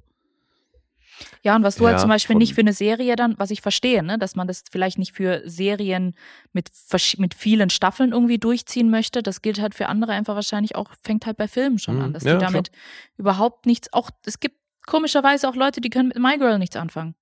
Mhm. Die finden das halt albern. So, für die ist halt Kindheit nicht dasselbe, wie es halt irgendwie anscheinend Ja. für uns ist. Und ich glaube, da verbindet man schon sehr viel, ja, einfach Emotionalität und, und auch Erinnerungen daran. Und wenn du vielleicht eine ganz andere Erinnerung an irgendwie dein Coming of Age hast, macht das wahrscheinlich schon einen Unterschied. Bestimmt, ja. I don't know. Korrekt. Danke. Gerne. Von Isa wurde es auch nochmal hier gebackt. Soll ich zu den Punkten kommen? Ja. Mhm. Die sind durchwegs, was mich sehr freut, durchwegs positiv. Auf IMDb sind wir bei einer 7,8, ein Metascore von 93. Ui. Auf Rotten Tomatoes hat er eine 8,7 mhm. und eine 4,3 von der Audience. Und bei Letterboxd ist der bei einer 4. Sehr Was ordentlich Ja, alles. für Immerhin, Letterboxd, ja. glaube ich, ganz Das ist auch okay schon sehr ist. gut. Ja, ja, klar. Ja. Mhm, mhm. Ja, also mich würde das sehr wundern, wenn du hier nicht bei 10 bist, deswegen tippe ich eine 10. Das wäre ein ziemlicher Plot-Twist. Insofern würde ich damit einsteigen. Würde auch auf den Zehnerzug springen. Jetzt habe ich mein härtestes Pokerface aufgesetzt und Ja, ja, sorry. Well, kid, you blew it. ja, I, I blew it. Natürlich ist es eine 10. natürlich ist es eine 10. Sehr schön. Ja, war natürlich nicht so schwierig, aber ist auch vollkommen legitim. Weißt du, wenn es mal um so einen Film geht, wenn wir uns da alle so einig sind, außer Ja. jetzt, also gut, Guest ist ja auch sehr weit oben. Ja. Eben. Klingt Und gut. wenn man so Herzfilme mitbringt, dann ist das, ist das nun mal. Ist das kein besonders spannendes Punkteraten, aber es ist nun mal so. Haben wir ja alle. ja, aber siehst du, ich hätte jetzt zum Beispiel mal wieder Bock, den zu sehen. Cool. Ja. Sehr schön. Dann habe ich Aber ich ja. glaube, erstmal gucke ich mir alle anderen Guadagnino-Filme an, weil also daraufhin bin ich wirklich losgezogen und habe mir dann gezielt seine Filme angeguckt und da sind nämlich schon auch ein paar andere wirklich gute dabei. hm. Und die Serie hast du noch nicht reingeschaut, oder? Doch. Ach, hast schon Ja, habe ich mir zwei Folgen von angeguckt, habe ich glaube ich schon mal erzählt, ne? gut möglich? Das, da bin ich nicht so geil reingekommen, wie ich es mir gewünscht habe. Okay. Deswegen habe ich da noch nicht weitergeguckt. Da ist halt auch, das ist, was das Thema angeht, halt sehr aktuell. Spielen nicht in den 80ern, sondern geht's halt schon eben auch. Das sind, ich will jetzt nicht sagen, geht in die Euphoria-Richtung, aber es sind zumindest mal so diese Sorte Teenager, um die es da geht. Mhm. Sehr Vogue alles, oder? Mhm. Okay. Na Also- gut. Also, naja, aber auch da wieder, ne? Es spielt dann in Italien, aber geht eben um amerikanische Kids durch so eine Army Base und so. Ist nicht uninteressant und hat auch da wieder so, die, die Umgebung spielt eine eigene Rolle. Hm. Aber ich bin da eben nicht so reingekommen wie sonst. Irgendwann werde ich es mir komplett angucken. Ja. Okay. Guter Mann, der Herr Guadagnino. Ist übrigens Nachtrag. Ist auf der Schneiders Liste auch drauf. Ah ja. Mhm. Wurde wohl nachgerückt. Ja, wechseln ja immer wieder mal so. Ach An so, die 10 bis ja. 15 Filme pro Jahr, wenn die Liste dann geupdatet wird. Mhm. Ich habe ja dann, ich arbeite, glaube ich, das ist die 2020er Liste, glaube ich, die ich gespeichert habe, die ich durchgehe. Also die Filme, die in den letzten zwei Jahren noch Mhm. dazukommen, die habe ich praktisch gar nicht auf dem Schirm. Okay. Okay, Dann, dann ich. dann du. Alright, dann kommen wir jetzt zu einem Los, was ich gezogen habe oder was Guest für der- mich gezogen hat. Eins und der großen, deswegen- Top, der großen 20. Eins von denen, ja. Mhm. Und ich meine mich zu erinnern, dass es von Hakan, äh, oder? Ich habe ja, ah, das waren die falschen. So ist er vorbereitet. Ja, ja. Nee, weil ich glaube, ich habe von Hakan tatsächlich, ich habe beide seine Filme schon gesehen. Oh. Aber ich bringe nur einen davon heute. Nämlich Velocipastor. Mhm. Ein Film, den Guest nicht gucken wollte. Nee, den wollte ich nicht mehr gucken. Komisch. Den konntest du alleine gucken. Ja. Aber also solltest du vielleicht mal einen Blick riskieren, ey. Also es hat auf jeden Fall was. Es hat was, okay. Ich kann verstehen, dass Hakan den in Lusthof geschmissen hat, weil das ist definitiv ein Film, der wird polarisieren. Da bin ich mal gespannt. Okay, Isa hat wieder fleißig gegoogelt und ist jetzt schon fassungslos. Ja. Jetzt schon fassungslos. ich lese nur, darf ich sagen? Nein, ich jetzt erzähle natürlich. erzähle. Also willst du die Handlung erzählen? Das Nein, kannst du auch mal. ich, ich sag nur, ich lese gerade nur China und, und mystisch. Und sehe ein Bild von einem Tier. Ja. Also wir gehen in die chinesische Mythologie rein. Das klingt, Ich bin, I'm intrigued. ja, das klingt interessant. Ja. Also, das ist ein Film, der geht eine Stunde und 15 Minuten. Das ist gerade mal so ein Langfilm. Und ist kurz. ist halt, also ich würde es als No-Budget bezeichnen. Okay. Ja, weil also bei IMDb Pro stehen 11.000 als Budget. In den Trivia Facts steht was von 35 bis 45.000. Auf jeden Fall ist das im fünfstelligen Bereich, höchstens. Na gut. Da gibt es Urlaubsdia-Shows, die teurer sind. Und das ist also eben entsprechend aufgezogen. Deswegen, also man muss, glaube ich, schon wissen, dass man hier wirklich in einem absoluten Low-Budget-Bereich ist. The Velocipastor. Ja, ich hatte davor noch nichts davon gehört. Mhm. Äh, Das Film ist von 2018 und ist entstanden, weil es ein, warte mal, wo habe ich mir das aufgeschrieben? Es gab nämlich so einen, äh, einen Trailer, der produziert wurde. in so einem Grindhouse-Kontext. Okay. Und der ist so viral gegangen, dass sie dann daraus einen Langfilm gemacht haben. Weil die Leute so auf diesen Trailer abgedreht sind. Und den habe ich mir auch mal angeguckt. Das ist tatsächlich einigermaßen witzig. 2010 gab es den. Mhm. Hat der Regisseur Brandon Steer, der jetzt eben auch diesen Film gemacht hat, hat da so einen Grindhouse-Trailer gemacht. Und das war, ein, das war als Schulprojekt damals realisiert.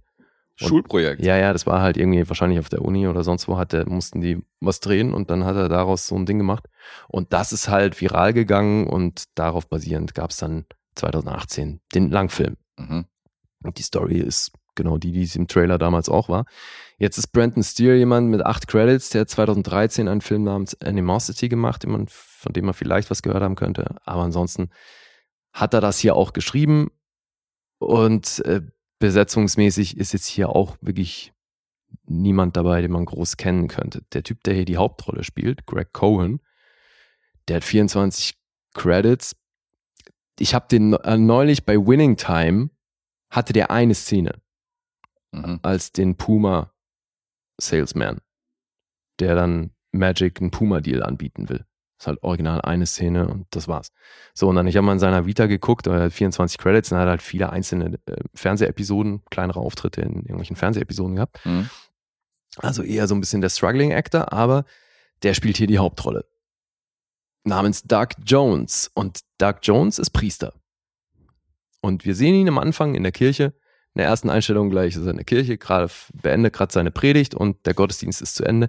Er kommt raus und auf der gegenüberliegenden Straßenseite, also kommt aus der Kirche, auf der gegenüberliegenden Straßenseite stehen seine Eltern und winken ihm. So, hallo, total überfreundlich, als hätten sie ihn irgendwie jahrelang nicht gesehen. Und er winkt zurück, so, hey, sagt auch noch, damit es der Zuschauer auch ja versteht, hey, Mom, hey, Dad.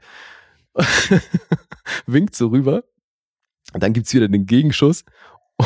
Also wir hören einen Knall, einen lauten Knall, und es gibt den Gegenschuss auf die Eltern und dann steht nur äh, VFX of Burning Car, was quasi noch eingefügt werden muss, ne, weil es also Ach so, das war gibt's so noch ein nicht. So. Lückenfüller. Okay. Ja, ja, genau. Nein, das, hat- das ist natürlich ein Witz. ja, ja, gut. Aber das gab es ja wirklich bei manchen Filmen, dass die, dass die teilweise Previews hatten und so äh, ja, logisch, das musst du ja auch machen. Publikumstestvorführung, weil- ohne dass, ohne dass der Film vollständig war. Ja, klar. Also wenn dann eben die CGI noch fehlt, dann hast du da natürlich einen Platzhalter für das, was dann da stattfindet. Genau. Aber damit spielen die halt und das ist halt Das war ein, Witz, ein okay. Witz des Films so und äh, damit erfährt man schon auch relativ gut, äh, in welcher Richtung wir uns hier befinden, weil so geht das weiter. Mhm. Das heißt, es gibt äh, andauernd Hinweise drauf, dass das hier nicht, dass das ein Film ist, dass das alles sehr überzogen ist, dass das nicht realistisch ist und dementsprechend geht's dann eben auch weiter. Jetzt sind also seine Eltern in die Luft gesprengt worden und er, er bricht dann an Ort und Stelle natürlich auf dem Boden zusammen, schreit gen Himmel, nein. Also alles ganz Klischee. Und dann ist da sein Mentor, auch so ein Priester, so ein älterer Typ, der ihm dann sagt, ey, weißt du was, dann geh doch einfach mal auf Reisen. Musst deinen Kopf frei kriegen, gewinn so ein bisschen Abstand jetzt zu dem Trauern von dem Tod deiner Eltern. Also verreist Greg. Und Greg, das ist also alles auch so geil, das passiert hier alles in den ersten fünf Minuten, ne? Mhm. Also es ist wirklich, so, es geht zack, zack, zack. Erste Szene Predigt, zweite Szene Explosion des Autos, dritte Szene ich reise. Und dann siehst du ihn, Greg, wie er da mit Rucksack durch den Wald läuft und steht eingeblendet China. dann ist Greg nämlich nach China gereist und wir sehen ihn aber halt einfach ganz offensichtlich irgendwo im Wald im Goi in den USA. Und dann sieht er von weitem, sieht er so eine, so eine Lady, Mhm. die wegrennt. Total hektisch. Und dann kommt die so an seiner Nähe vorbei und er hält sie irgendwie fest und dann drückt sie ihm so ein Ding in die Hand, so ein, so ein eiförmiger Stein ist, irgend so ein Edelstein, der aber wohl sehr scharf ist, weil er schneidet sich daran und dann hat er so in der Handfläche sich aufgeschnitten und dann sieht er auch schon, dass irgendwelche Ninjas ankommen und die Lady verfolgt haben und dann mit Pfeilen auf ihn schießen. Also Oh. ergreift er die Flucht. Ninjas schießen mit Pfeilen. Okay. Ja, Ninjas, also erstmal Ninjas in Mhm. China Okay, Ninjas. im Wald. Ach so, nee, Ninja, na, der, der Begriff Ninja an sich, aber egal. Ja, Ninja, Ninja, whatever. Mit Pfeilen Von- im Wald. Ja, die, Hm. die sind jetzt halt, haben halt Jagd auf ihn gemacht, beziehungsweise auf die Lady, die ihm das Ding in die Hand gedrückt hat. Und da ist dieses Teil, was er da in die Hand gedrückt bekommen hat und ihn geschnitten hat, das hat jetzt nämlich zur Folge, dass er sich dann hin und wieder in einen Dinosaurier verwandelt. Da war ich ja nicht so, nicht so fern von meinem, Nee, nee. mit diesem komischen Dinosaurier. Nee, weil das Jetzt will ich ihn Wortspiel, sehen. weil das Wortspiel ist natürlich vom äh, Velociraptor, Mhm. ist jetzt halt Velocipastor. Und deswegen ist jetzt Greg von Zeit zu Zeit als Dinosaurier unterwegs und macht dann eben Jagd auf böse Menschen. Gibt's Als noch Dinosaurier. Hat man hier die CGI-Leute von Jurassic Park rangeholt? Rate mal. Wahrscheinlich nicht. Wenn es schon am explodierenden oder brennenden Auto gescheitert ist, kannst du dir vorstellen, was hier mit den 11.000 Dollar sonst gemacht wurde. Oh, Okay. haben sie in so ein Kostüm gesteckt? Ja, in so ein, natürlich. Nein, ich meine in so ein, weißt du, kennst du Wo so diese die aufblasbaren? Ja, diese, Ach so. diese Da gab es diese Pranks, wo die in so einen. Schulflur einfach rein, reinrennen, so ein, so ein T-Rex und so. Nee, das ist eher so ein, ja, vielleicht Gummi, vielleicht Pappmaché obenrum. Ich weiß nicht, auf jeden Fall, es ist halt wirklich so ein, einfach so ein manngroßes Dinosaurierkostüm, Ist das geil. In dem der dann sein Unwesen treibt. Und dann gibt's halt zwischendurch noch, noch so, in, in der Verwandlung gibt's da noch so einen Shot dazwischen, wo er halt schon so ein bisschen grün angemalt ist und sich so krass krümmt und verzerrt und und dann ist er halt ein Dinosaurier und dann hat er diesen, diesen Pappmaché-Kopf oder was und dann ist es halt immer unterlegt von, ja, wahrscheinlich Jurassic Park Sounds. Okay. Und dann hast du halt so, so Pappmaché-Dinosaurier, der im Wald dann irgendwelche Arme abreißt, unterlegt von Dinosauriergeschrei. Ich will irgendwelchen Action-Sounds. sehen. Ey, du musst da auf jeden Fall mal reingucken, so, weil das hat, es hat was. Also es Ich hat wollte auf ich jeden Fall. fragen, könnte es sein, dass du ein bisschen Spaß an diesem Film hast? Ich hatte auf jeden Fall meinen Spaß, bin da natürlich trotzdem nicht drum rumgekommen, immer wieder auch zu denken, so, Alter, okay, wie hart schmerzfrei. äh, Und halt, es ist scheiße mit Ansage, weißt du? Und das kann ich irgendwo schon schätzen. Mhm. Das ist natürlich kein geiler Film, aber Scheiße, mit Ansage ist gut, ja. ich war unterhalten. Ja, und das ist also permanent, ne? So, das auch die Dialoge, das ist super selbstironisch, Mhm. aber es ist trotzdem natürlich nicht gut. Also mal so gar nicht. Die Härte ist dann, das ist dann sein Mentor. Also es gibt da noch so ein, zwei andere Handlungsstränge, weil da kommt dann auch noch eine Nutte, eine Nutte ins Spiel. Die hat einen Zuhälter, der auch wahnsinnig drüber ist. Aber den wird den, der Dinosaurier eben auch noch platt machen, natürlich. Natürlich.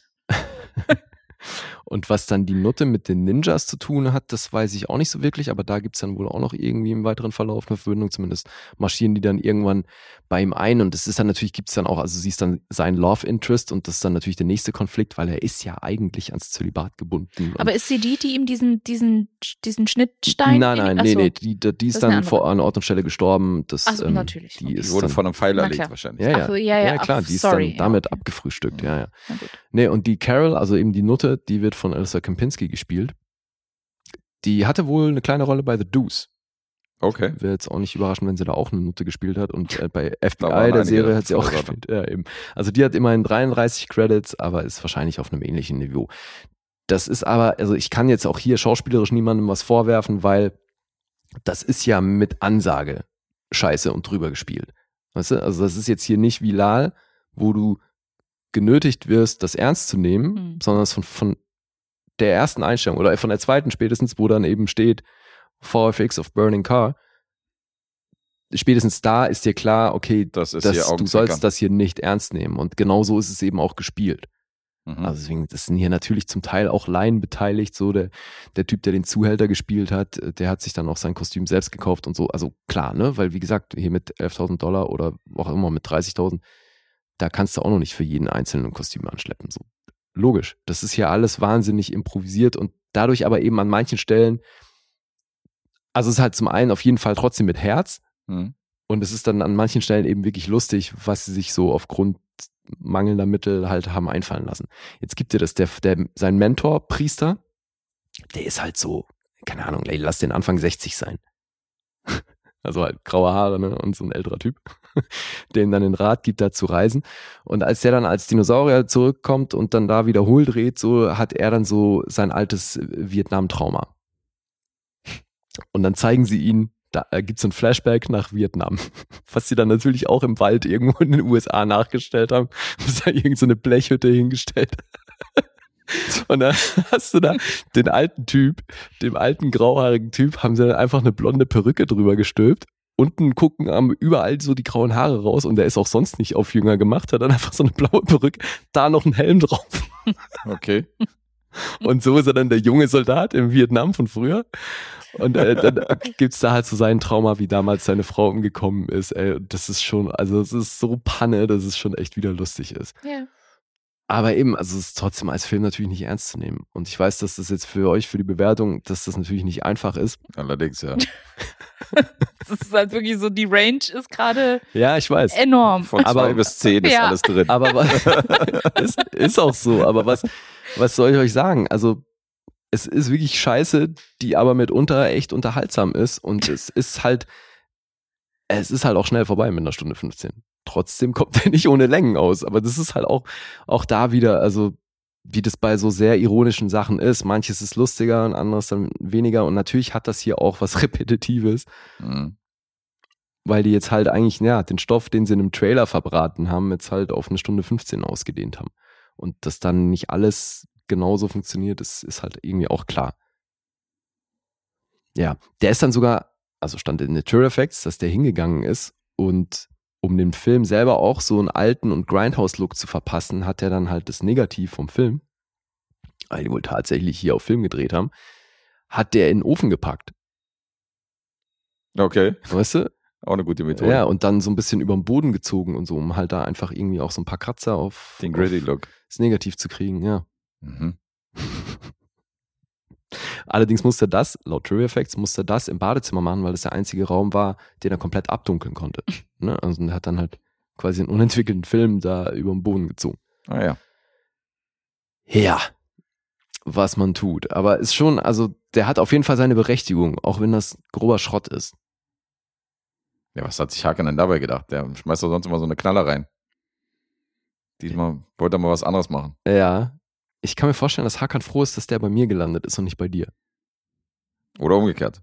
Vielleicht wollte er mir jetzt auswischen. Ach so. Kann auch sein. Aber kannst du mit sowas wirklich überhaupt nichts anfangen? Überhaupt nicht. Mir fehlt da, ich finde das einfach nur scheiße. Ich finde das nicht ironisch lustig, sondern ich finde es einfach nur scheiße. Also selten. Hm. Ich finde ja so eine Filme wie, ähm, äh, wie, wie hieß er denn hier? Aus den Troma Studios. Ähm, Toxic Avenger. Ja. Den finde ich ja nicht mal so Trash-Schrott, so dass man drüber lachen muss, sondern den finde ich ja wirklich lustig. Also den finde ich ja witzig und charmant und sympathisch so. Aber so die Filme, die offensichtlich so auf Trash gemacht worden sind, so weiß nicht, da sind halt viele, wo ich sage, das ist einfach nur scheiße, das ist nicht mal lustig, so, das ist nicht mein Humor. Ich kann halt das Commitment schätzen, dass sie sagen, wir machen was, wo wir wollen, dass Völlig man sich drüber lustig macht. Ja, ja, klar. Also weißt du, dass hier, wir schreiben hier nicht die geilsten ähm, Punchlines so. Ja, ja. Wir, wir wollen nicht lustig sein, weil das irgendwie, sondern weil wir, man soll sich drüber lustig machen. Und das funktioniert auf jeden Fall. Ja, mir fehlt da das Gehen. Bei diesen Sharknado-Filmen von irgendwelchen fliegenden Haien, die Raketen abschießen, weiß nicht. Ich finde das halt, ich finde das halt bescheuert. Hattest du Kung Fury gesehen? Nee, den habe ich zum Beispiel auch nicht gesehen. Kennst du den? Mhm.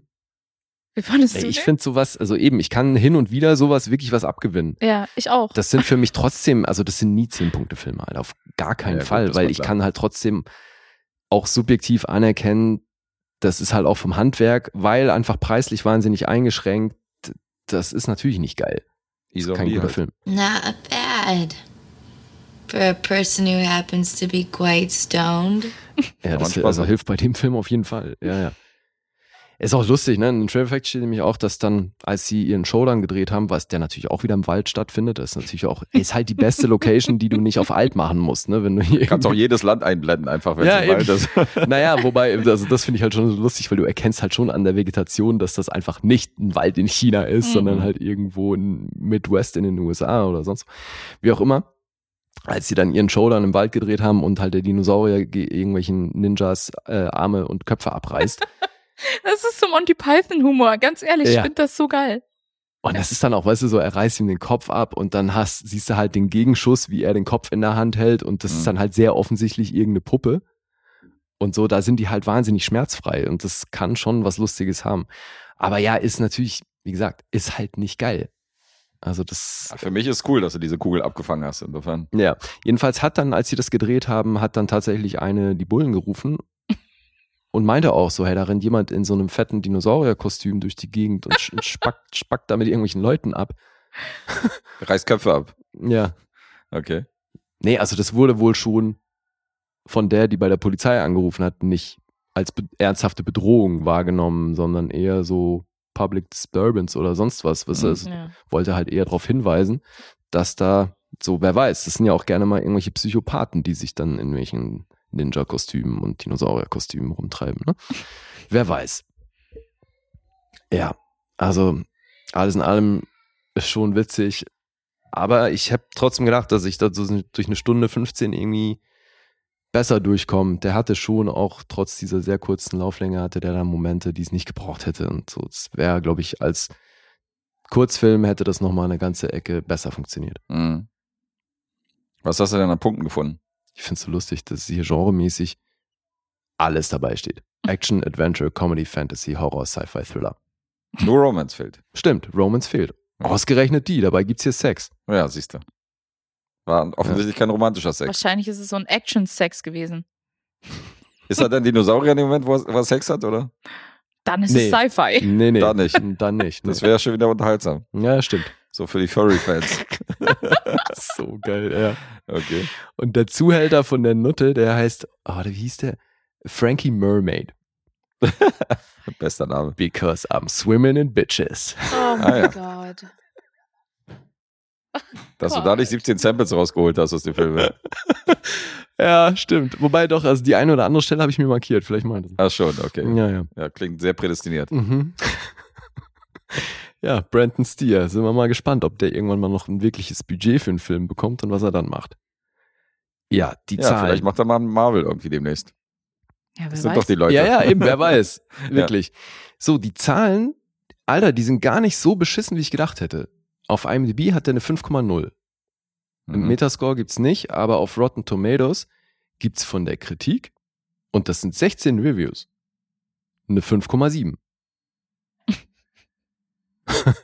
Das geht. Ja, finde ich auch.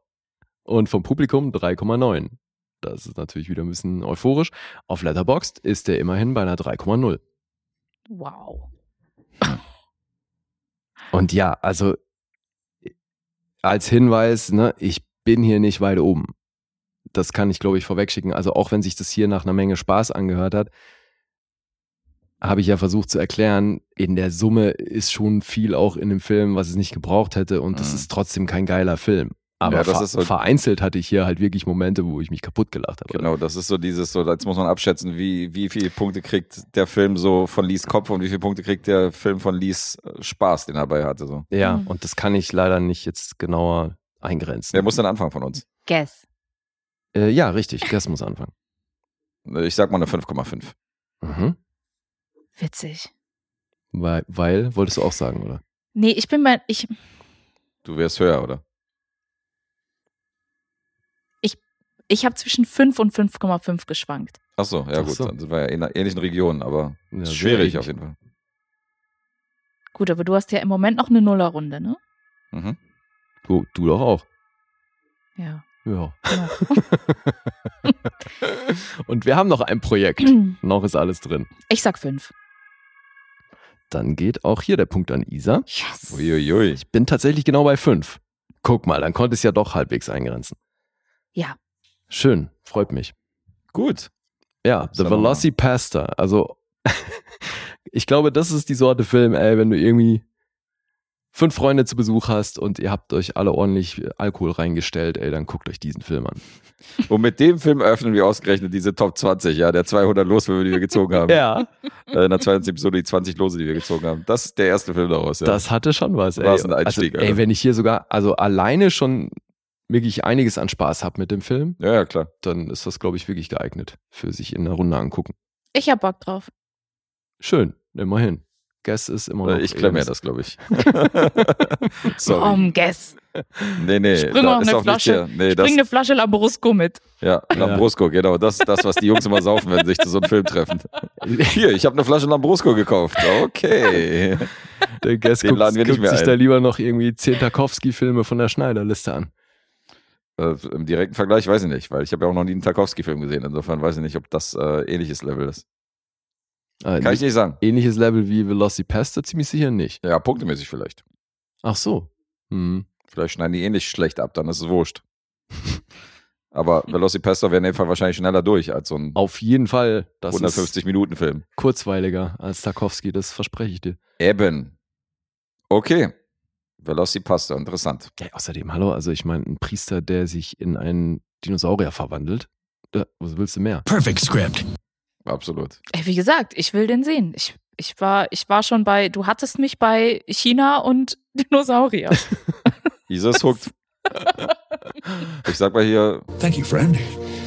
You're a very caring and thoughtful sidekick. ich äh, werde mich mal zurückziehen aus diesem Bewegtband aus dem Podcast. Ich finde, ihr beide macht das schon, ihr harmoniert da viel besser. Okay, wir machen ein eigenes Tr- Trash-Segment Macht mal, macht mal einen Spin-off, genau. ja, Für die Trash-Fans. so eine Kolumne, weißt du? Die Trash-Kolumne. Genau. Nee, danke dafür, dass du dieses losgenommen hast. Ich äh, kann mich nicht genug bedanken dafür. Siehst Grüße du? an Hakan trotzdem Ja, an dieser Stelle. Auf jeden Fall. Danke, Hakan, dafür. Und du kannst uns gerne mal wissen lassen, ob das eigentlich für Guest gewesen wäre. Ja, kann er ja mal sagen, was er dazu sagt. Und ob er zufrieden ist mit der Rezension und ob er sich, äh, was er sich da erhofft hat. Ob er dachte, Mann, das war ja eigentlich nicht im Sinne des Erfinders. Ich wollte euch ja strafen. Ich wollte, dass der bei ein oder zwei Punkten landet und jetzt hatte Lee doch noch halbwegs Spaß daran. Ach, meinst du? Kannst ja mal, äh, kannst uns ja mal Mitteilung geben, ihr Hakan von äh, WQÜF. Ist es denn jetzt mit Ü oder ohne? Ich bin Das da ist immer offiziell verwirrt. ohne Ü, aber ich äh, betone immer wieder das Ü, weil das kann man nicht einfach weglassen. Das gehört zu dem Namen dazu. Also ich könnte nicht einfach ein Ü weglassen, nur weil es schön aussieht. Da Ja, protestiere ich dagegen und deswegen WQÜF. ja, okay. Äh, Ach Gott, ich finde 3B ist schon wieder so einfach, wenn ich sowas höre. Ja, eben. Und da ist nirgends ein Ü dazwischen oder sonst was. Und wenn, dann würden wir es nicht weglassen. Bü, bü, bü. Bü, bü, bü. Okay. bu, bu, bu reimt sich auch darauf. Wäre auch eine Alliteration. Ja. Wenn man es für drei Rezensionen hintereinander ausbuhen würde. Mir hat ja eine Opernsängerin diese Woche erzählt, dass das heutzutage schon so ist, dass wenn du bei deiner Performance ausgebuht wirst, dass das positiv ist für deine Karriere, weil du dann, also weil das dann entsprechend groß wird auf Social Media. Was weil halt- du dann weil's halt- polarisiert hast quasi. Ja. Okay. Mhm.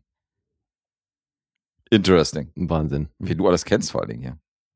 Er beiläufig gedroppt, dass ich mit einer Opernsängerin unterhalten kann. Ja. Unterhalten hat. Ja, und die spielt echt große Häuser. Also so New York, Paris, Mhm. Wien und so. Ja. Darf man sagen, für welche, für, für welches Stück sie ausgebucht worden ist? Hast du gefragt? Nee, ich weiß gar nicht, ob ihr das schon passiert ist. Die hat das nur so, wir hatten es halt generell so, davon, wie so jetzt ist. Opernstars, so wie, wie viel die verdienen, wie die aktuell aufgestellt sind und so, was Mhm. das halt, weil sie meinte eben jetzt so in der, durch die Pandemie äh, haben da eben auch viele einfach aufgehört und andere haben sich dann wiederum enorm stark gemacht dafür, Mhm. dass das gerade im Vergleich zu irgendwelchen Sportgeschichten und so, ne, also bis die Leute wieder in die Oper durften, ist halt wirklich viel Zeit vergangen. Na gut, seitdem es die Unterhaltungsindustrie gibt, also eine Sache hat sich nicht geändert, von wegen selbst Bad Press ist besser als No Press, so weißt du, das ist heutzutage immer noch so. Also lieber du machst schlechte Schlagzeilen und bist dafür im Gespräch, als äh, dass man von dir gar nichts mehr hört. Ja, weiß ich nicht, ob Will Smith sich das Gleiche denkt. Naja, also das ist zumindest diese landläufige Meinung. Gut, Ja, so, jetzt haben wir noch einen gemeinsamen Film. wir haben noch einen gemeinsamen Film, den sich unser Kumpel Markus beim allwöchentlichen Punkteraten hier erkämpft hat, denn er hat den ersten Platz gemacht und hat drei Rezensionen gut, die auf unsere Kappe gehen. Und Mhm. das ist jetzt schon die zweite, die wir abhaken. Ja, Und nachdem wir hier so ausführlich über welchen haben wir geredet? Whiplash. Nee, der war nicht von ihm. Nee, nee, das war auch ein Auftragsfilm. Ja. Ich glaube, Crash war der. Ah, war ja? tatsächlich der. Ja. Okay. Schauen wir mal, ob es hier auch so heiß zugeht wie bei der Crash-Rezension. Ich bezweifle es. Das ist bezweifle ich auch. Der zweite Film ist der Wolfpack. Du hast gehört? Ja. Ah ja. Hast du denn, wann hast du es Crash das letzte Mal gesehen? Oh Gott. Das, wann kam der raus? Auch damals, ne? Ja, ja. 2004. Ja, Dann wahrscheinlich. dann so. Dann oder ein, zwei Jahre später. Ich habe den auch nicht gerewatcht, also zieht mich da nicht mit rein. Nee, aber muss man machen, ey, weil das ist wirklich abgefahren. Ja, ja, müssen wir jetzt nicht nochmal neu aufrollen. Also alles fein. Nö, ich sage nur, also es sei denn, Guess hat jetzt hier beim Wolfpack irgendwie, äh, f- ist da komplett konträr. Ansonsten gehe ich mal davon aus, dass das hier harmonischer verläuft als bei Crash. Da fand Also ich fand damals, als ich von dem Film gehört habe, fand ich die Prämisse super interessant und wollte ihn natürlich dann sehen. Hab mir den auch angeguckt, irgendwie dann vor drei Jahren oder so. Mhm. Hab mir den auch gekauft. Insofern fand ich auch die Umsetzung interessant, aber bin gespannt, wie ihr den findet. Weil das ist ja schon sehr abgefahren, was hier abgeht. Und wir tauchen ja hier schon in eine Welt ein oder sehen eine Familie, die schon ein bisschen ungewöhnlich ist. Insofern, ähm, wir reden übrigens von einer Doku, Das haben wir auch selten als Auftragsfilm. Ja. Und äh, als Biografie ist das auch noch gelistet. Biografie ist noch aufgezählt bei den Genres, ja? Ja. Habt ihr beide, habt noch nie was vorher gehört von, ja? Nö. Nö, ich kannte das nicht. Doch, ich kannte das tatsächlich davon, dass ich ja früher für Weiß auch gearbeitet habe Mhm. und Weiß da ja irgendwie mitgemischt hat bei, beim Film. Mhm. Ah ja? Ja, In welcher Form? Ich glaube, die sind mit ähm, Distributor. Ah, okay. Genau. Dann sind die wahrscheinlich äh, aufgesprungen, nachdem der in Sundance einen Preis gewonnen hat. Das kann gut sein. Also sie Mhm. sind auf jeden Fall auch überall auf den, auf den Plakaten und so sind die drauf, Okay. ne? Auch auf der, auf der DVD, auf dem Mhm. Cover und so. Mhm. Und genau, und da schwirrte das nur einfach so ein bisschen rum. Also es war halt bei uns, da gab es dann halt so ein, so ein DVD-Regal irgendwie mit allen Weiß-Documentaries. Und gesehen habe ich den aber jetzt tatsächlich das erste Mal. Ja, aber kann ich mir vorstellen, dass der gut ins Image passte. Ja, Bei absolut. Weiß. Das ja. ist ja wie Faust aufs Auge. Ja, ja, eben. Ja. Mhm. Witzig. Auch die Art und Weise, wie es gedreht ist, ist halt auch komplett wie Faust aufs Auge. Also es könnte auch original wirklich eine Weiß-Documentary sein. Hm. Deswegen. Möchtest du erzählen, worum es hier geht? Sehr gerne. Ich glaube, das ist relativ schnell erzählt. Es geht um die Angulo-Familie, die aus sieben Kindern besteht, sechs Brüder und eine Schwester, Mhm. die in der Lower East Side auf Manhattan wohnen, in so einem, in so einem Housing Project. 16. Stock. Und das ist so ein Vier-Zimmer-Apartment, glaube ich. Vier, fünf? Vier-Zimmer-Apartment, glaube ich. Mhm. Und die sind da, die leben da mit ihren Eltern, dem Vater Oskar und der Mutter Suzanne. Und der Vater hat die Familie quasi für 14 Jahre von der Außenwelt abgeschottet. Also der hatte die einzigen Schlüssel zu diesem Apartment und hat quasi entschieden, wann wer aus dieser Wohnung rausgehen durfte. Normalerweise war das immer nur er. Das heißt, er hat dann irgendwie die Groceries und die Besorgungen gemacht. Und im Jahr, wenn es hochkam, kam halt die Familie vielleicht so neunmal raus. Insgesamt. Kennt man ja eher aus Österreich. Wie lange hast du darauf gewartet, den zu bringen? Vor allem so, ich wurde nur für diesen Witz eingeladen, nee, ist oder? mir gerade ist mir gerade eingefallen, als du darüber erzählt hast, dachte ich so, warte mal, da war doch was. ja, okay. Nicht für Freunde von dem und dem Film, sondern einfach nur so für Bewohner aus Österreich Genau. als Empfehlung. Genau. Für jeden, der einen Keller hat. Stark. Einfach komplett Österreich in a nutshell. An inspirational movie. Ja, genau. Nee, also wie gesagt, der hatte halt den einzigen Schlüssel zu diesem Apartment und die ganze Familie ist halt maximal irgendwie neunmal im Jahr rausgekommen und dann halt auch wirklich nur, um eben wirklich bestimmte Sachen zu machen. Also um Spaß Mhm. ging's da wirklich nie. Du hast auch erwähnt, wie viele Kinder das sind. Vier Zimmer hört sich jetzt erstmal nach einer geräumigen Wohnung an, aber es sind schon eher ärmliche Verhältnisse auf jeden Fall. Die sind da schon ziemlich zusammengefärcht. Es sind zumindest, es ja, sind spärlich eingerichtet. Drecksloch in dem Ja. Leben, Alter. Ja, ja. Also es ist eben, wie gesagt, es ist so ein Housing Project und die werden auch homeschooled. Also die Mutter Suzanne hat dann eine Ausbildung quasi gemacht zur, die durfte teachen. Ja, wo ich mich die ganze Zeit gefragt habe, Wie? wie zur Hölle, die Tante kann keinen geraden Satz sprechen, erst recht nicht ohne Like irgendwie fünfmal unterzubringen. Mhm. Wie zur Hölle, aber gut, amerikanisches äh, Education System, wer weiß. Na, auf jeden Fall bekommt die quasi Geld dafür, dass sie homeschoolt. Und davon das ist ja leben Job. die, ne? Ja, genau. Also die leben Ey, so davon, krass. weil der Vater, Oscar, sagt, er ist gegen das System und er ist so ein Rebell und er rebelliert quasi, indem er nicht arbeitet. Mhm. Also er ist ein Genau. Rebell, indem er quasi sagt, er möchte in Amerika nicht arbeiten. Er selber ist, ist er Peruaner oder Ecuadorianer? Ich weiß nur noch Südamerikaner, ja. Ja, also irgendwie Peru oder Ecuador.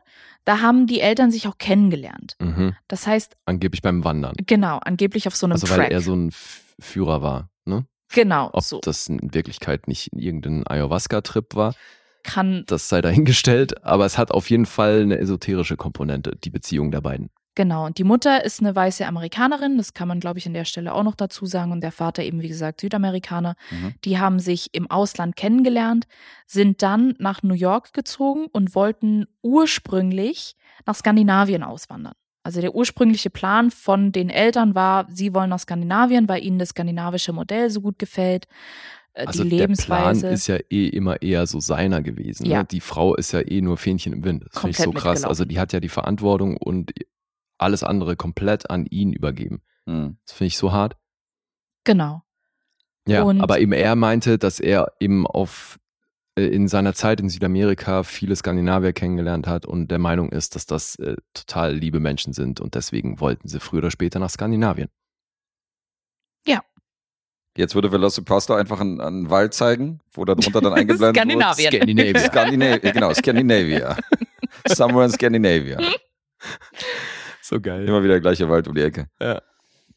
Naja, und so wie eben, wie man sich es eben dann vorstellt, war die Mutter eben zu Hause und hat eben diese Kinder zu Hause gehomeschoolt. Mhm. Sechs Jungs, ein Mädchen. Das Mädchen ist wohl, ich weiß nicht, ob sie, ob sie auf dem Spektrum ist, aber die ist wohl irgendwie nicht ganz so. Da wird ja auch null drauf eingegangen. Da Es wird überhaupt in nicht drauf einem eingegangen, Nebensatz ja. erwähnt, dass die anders ist Ja, Hm. und das war's. ja, die wird auch nicht gezeigt.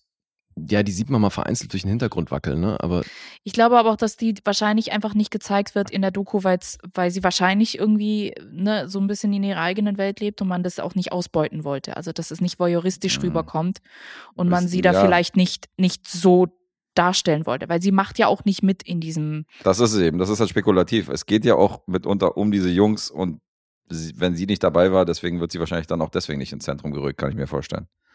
Weil es geht ja auch um diese Diebesgeschichte an den Film an sich per se, weißt du, und wenn sie da nicht mitgemacht hat, alleine schon deswegen spielt sie wahrscheinlich da keine große Rolle.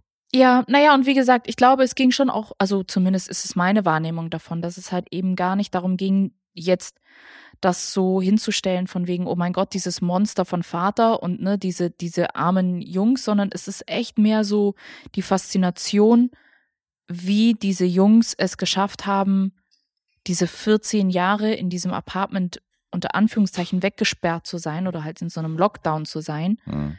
in so einem self-induced Lockdown zu sein, weil die Eltern eben der Meinung sind, dass die Welt da draußen ja super böse ist und alles ist irgendwie ganz schlimm und New York ist ja ein Moloch und äh, die sollen davon abgeschirmt sein. Der Vater selber hat alle Söhne nach im, also nach altindischen Namen benannt und wollte auch, wie viele Kinder wollte der haben? Das Zehn. Zehn. ja. Ja, weil nach der Lehre, nach der er lebt, ist er Gott und Genau. ähm, also weil so war das, ne? Mit, äh, unter Hare Krishna. Ja, Ein Gott, zehn Kinder. genau. Das war sein Plan, weil er sich selber wohl auch so ein bisschen in der Position sieht. Genau, und die Frau ist aber irgendwann leider zu alt dafür geworden, nachdem sie irgendwie jedes Jahr ein Kind bekommen hat und konnte dann eben nach sieben Kindern keine weiteren Kinder bekommen und deswegen ist es dann bei sieben Kindern geblieben. Hm. Und die ganze Synopsis oder die ganze Handlung ist quasi, es fängt damit an oder der ganze Film ist dadurch entstanden, dass die Regisseurin Christelle Mussel auf, auf der. Straße lief. Ja, oder? Es Ja, allem, also- also das ist, ist ja das gar nicht, die heißt ja, nein, die heißt ja Sarah noch was Moselle, aber eben genannt Krista. naja. Ich denke, Alter, harter Strippername, aber gut. Wie auch immer, auf jeden Fall lief sie eines Tages die First Avenue in Manhattan entlang Mhm. und ist da eben diesen sechs Brüdern quasi begegnet, wie die mit alle mit schwarzen Ray-Ban Sunglasses einfach aussehend wie die straight out of Reservoir Dogs, Ja. wie die die Straße entlang gelaufen sind, alle mit ihren sehr, sehr langen Haaren. Das ist schon auch ein ausschlaggebendes Ding, weil Ja. halt das ist Teil dieser Religion, dass eben den da niemandem die Haare geschnitten werden. Genau. Und Ey, die sehen halt aus wie, wie eine Indie-Band, wenn die da die Straße langlaufen, finde ich. Oder halt wie irgendwas, also Wie Hippies. ja, die sehen nee, aus du wie. nicht? Sie sehen Ja. aus wie von einem Plattencover. Hm. Ja, sie sehen halt irgendwo einfach total cool aus. Also Ja, halt voll so eine, so eine wilde Truppe irgendwie, Ja. so was sehr eigenes halt. Ja, Genau. so ein bisschen auch aus der Zeit gefallen, klar. Genau. Und sie freundet sich dann eben mit denen an Mhm. und erfährt dann quasi so die Geschichte, wie sie eben in diesem Apartment für 14 Jahre eingesperrt waren. Und wie sich dann langsam von Zeit zu Zeit auch verselbstständigen.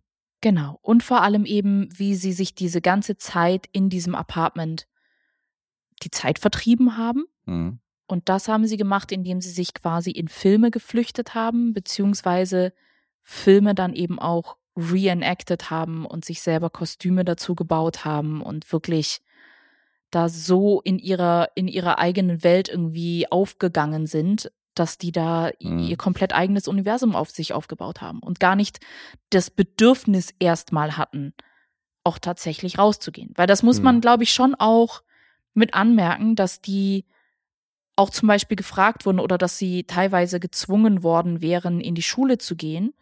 Und sie dann aber gesagt haben, nee, wir wollen gar nicht in die Schule, weil das Mhm. würde unsere Mutter ja den Job wegnehmen.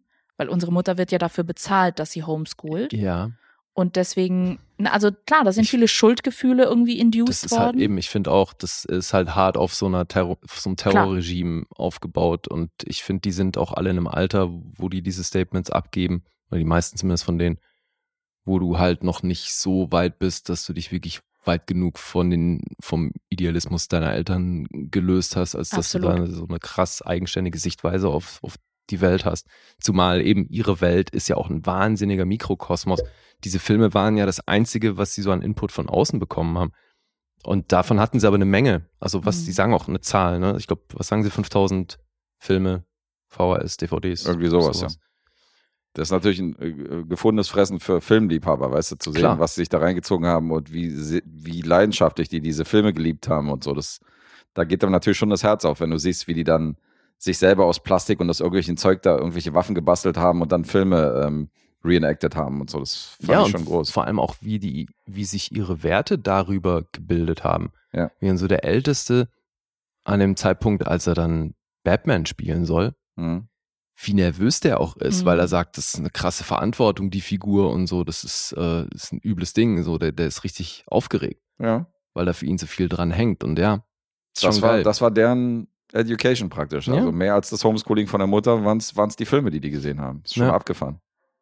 Aber es sind auch wirklich, sie spielen, also sie spielen ja diese Filme nach. Das heißt, die sitzen ja wirklich vor diesem, vor diesem Fernseher Mhm. und schreiben sich die Scripts auf. Also die schreiben sich Word by Word quasi auf, was sie danach Ja, ja, spielen. weil also eben, das ist wirklich der einzige Input, den die hatten. Ja. Also auch wenn der Film von 2015 ist, ich meine, die Zeit, die hier beleuchtet wird, geht natürlich noch ein bisschen durch so Home-Videos und noch ein Ja. bisschen weiter zurück. Aber es gab natürlich Internet und Co., aber Mhm. halt für die nicht zugänglich. Die Mhm. hatten nichts davon. Ja. Und deswegen, ja, sitzt der vor Standbildern und schreibt sich da die Untertitel raus. Ja. So krass. Also handgeschriebene Scripts, die sie dann reenacten. Und das Richtig. ist schon wirklich abgefahren, wie gut sie das teilweise machen. Also wie er den Joker gespielt hat, da war ich auch echt erstmal kurz so, Ja, wobei ich ja schon immer zu den Leuten gehöre, die sagen, Heath Ledgers Performance in allen Ehren, die Rolle ist zur Hälfte Make-up und Kostüm. Mhm. Aber ja, also macht er geil. Ja, und die Waffen, die sie da nachgebaut haben, teilweise übrigens haben sie sich dieses Batman-Kostüm aus Yogamatten Mhm. und aus eben so Cereal Cardboards Ja, so irgendwie gemacht. Aber ja. so gut. Also wirklich, Ja, von Nicht- weitem dann halt gut, ne? ja. aber eben so nicht, wie man sich dann irgendwie vorstellen würde, weißt du, dass man sich so denkt, ja, okay, das ist jetzt irgendwie hier so totale Kinderkacke, sondern es ist wirklich, die haben sich echt krass Mühe gegeben und die haben sich Mhm. vor allem bei den Waffen so krass Mühe gegeben, dass irgendwann ein SWAT-Team vor der Tür stand und die Wohnung geradet haben. Das habe ich mich eh gefragt, weil, also wenn die da so laut tanzend durch die Wohnung hüpfen oder eben irgendwelche Schießereien nachstellen, dass da nicht permanent die Polizei auf dem Plan steht, weil die Nachbarn irgendwie die Bullen gerufen haben. Naja, wie gesagt, einmal stand ja das SWAT-Team vor der Tür. Ja, aber das hat ja dann, also wenn man dem Film glaubt, schon echt lange gedauert. Ja, Hm. genau. Das ist erstmal so die, die Prämisse der, der Story und dann begleitet man eben diese sechs, sechs Brüder auf ihrem Weg in die Freiheit, unter Anführungszeichen, weil eben einer der Brüder mit 14 oder nach 14 Älteste, Jahren, der ne? Älteste, Ja. genau, quasi eines Tages beschließt, er geht jetzt raus. Das ist auch super spannend. Scheißt ich, auf wie die er- Regeln Wie er und zum ersten Mal die Wohnung verlässt und so, das ist schon krass, weil Weil er sich auch eine Maske dazu aufzieht. richtig. Und das ist halt auch so ein Ding. der- Aber du meinst, wie er das beschreibt, weil das sehen wir ja nicht. Ja, genau, weil er halt auch so, Genau. weil das für ihn neu ist, dass er so angesehen wird von Leuten, die er noch nie gesehen hat und so. Das sind so alles so Ja. Die Eindrücke, die er halt erfährt, so nach all den Jahren, so, weil es schon, schon krass so. Der ist halt so, also seine Freiheit ist quasi direkt vor der Haustür gewesen, weißt du? Das ist schon, ist schon eine krasse Prämisse, finde ich. Mhm. Ja, und es fängt, also er geht eben raus und hat eben eine Maske auf, weil er sich auch denkt, wenn ich irgendwie meinem Vater begegne, wird er mich ja nicht erkennen Ja. mit der Maske auf und spaziert da halt irgendwie völlig naiv mit einer Maske irgendwie durch Manhattan Ganz unauffällig. und geht halt auch in eine auch Bank rein, ja, ne, aus dem Horrorfilm und geht damit natürlich auch irgendwie in eine Bank rein, der, der Mhm. Idiot, unter Anführungszeichen, und wird dann halt verhaftet Hm. und kommt dann dadurch in so eine Therapiegruppe und dadurch löst sich so langsam diese, diese Gefängnisstruktur unter Anführungszeichen, die der Vater da gebaut hat, löst sich halt langsam auf, weil halt die Brüder natürlich dann eben merken, okay, da draußen ist Welt Ja. und da draußen ne, gibt's auch was zu leben. Mhm. Und ja, und dann kann der Vater das nicht mehr lange halten, dass da die Jungs eben anfangen auszubrechen. Hm. Ja, boah, steht denen viel Therapie bevor, ey. Meine Fresse, Alter. Dachte ich nur die ganze Zeit, weil, also ich meine, man sieht's den meisten von denen schon auch an, also wie traumatisiert die sind und dass es da nicht, wahrscheinlich nicht nur einen emotionalen Missbrauch gegeben hat. Also es gibt ja auch vereinzelt auch Hinweise darauf, dass der Vater halt echt, wenn er besoffen ist, was wohl des Öfteren vorkommt, dann eben auch gerne mal körperlich handgreiflich wird und ähm, das muss halt für den, als sie noch klein gewesen sind, muss das natürlich richtig übel gewesen sein. Hm. Ja, das war bestimmt traumatisch. Deswegen, also, dass die mal alle hart einen mitbekommen haben, das steht, glaube ich, außer Frage. Und ich finde das an der Doku, also wenn man was kritisieren möchte, finde ich, kann man auf jeden Fall sagen, dass das halt die Sorte Doku ist, wo es nur um interessante Protagonisten geht. Hm. Das ist jetzt keine, finde ich, keine gute Doku, weil sie filmisch besonders interessant aufgezogen ist oder weil die eben filmisch irgendwie alles richtig macht. Hm. Hm.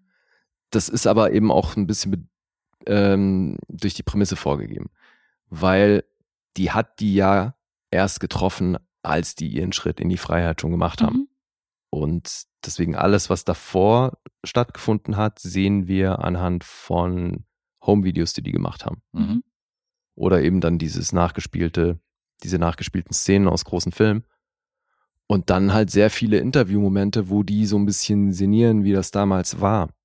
Und da sieht man halt, finde ich, je nach Kind, die individuelle Bereitschaft, überhaupt darüber zu reden Mhm. die ist halt auch nicht bei jedem gleich gegeben. Und das Mhm. siehst du ja auch, als die dann eben durch den Schritt in die Freiheit von dem Ältesten werden dann ja alle mehr oder weniger gezwungen, in Therapie zu gehen.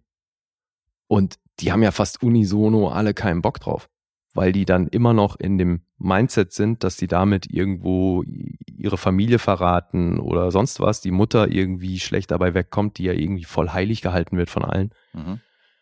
Aber äh, also im Verlauf des Films sieht man ja schon auch, dass dann eben so die Ältesten, die haben ja dann auch alle eine krasse Aversion gegen den Vater. Mhm. So, dass der eine sagt dann ja auch, dass es äh, immer schlimmer wird, dass er den, dass er nur noch das Böse in ihm sieht. Und dass Mhm. er gar keinen Bock mehr hat, sich mit dem auseinanderzusetzen. Hm. Es ist übrigens nicht der Älteste gewesen, der als erster rausgegangen ist. Ach so. Es war der viertälteste sogar. Und zwar, also es gibt, es gibt ja sechs davon. Bhagavan, Zwillinge, äh, Narayana und Govinda. Narayana heißt jetzt übrigens Joseph. Ah ja. Mhm. Mukunda, das ist der, der draußen war. Mhm. Krishna, der jetzt Glenn heißt. Und Yagadesh, der jetzt Eddie heißt. Okay. Genau, und Mukunda ist der, der mit, der mit 15 dann sich quasi dazu entschieden hat, rauszugehen und, Mhm. und da rumzulaufen. Okay. Ja, ich kann aber genau nachvollziehen, was du, was du meinst. Es ist de facto, also per se ist es jetzt keine krasse Doku von der Machart, Hm. wie die Doku gemacht ist. Es ist eben nur wirklich die Story dieser Jungs ist halt so, Mhm. so wahnsinnig interessant. Oder die Jungs Aber selber als Da bin ich voll Charaktere. bei euch. Das ist halt alles, was, also was diese Doku ausmacht, ist Mhm. eben der Umstand, dass es hier eine Familie mit so vielen Kindern gegeben hat, die komplett eingesperrt gelebt haben. Hm. deswegen alles darüber hinaus, weil die geht ja auch nicht wirklich tief damit. Mhm. Ne? Also ich war voll oft in der Doku an einem Punkt, wo ich gedacht hätte, ah, okay, jetzt hätte ich gerne mehr Mhm. darüber gewusst. So, warum ist sie da nicht tiefer drauf eingegangen? Mhm.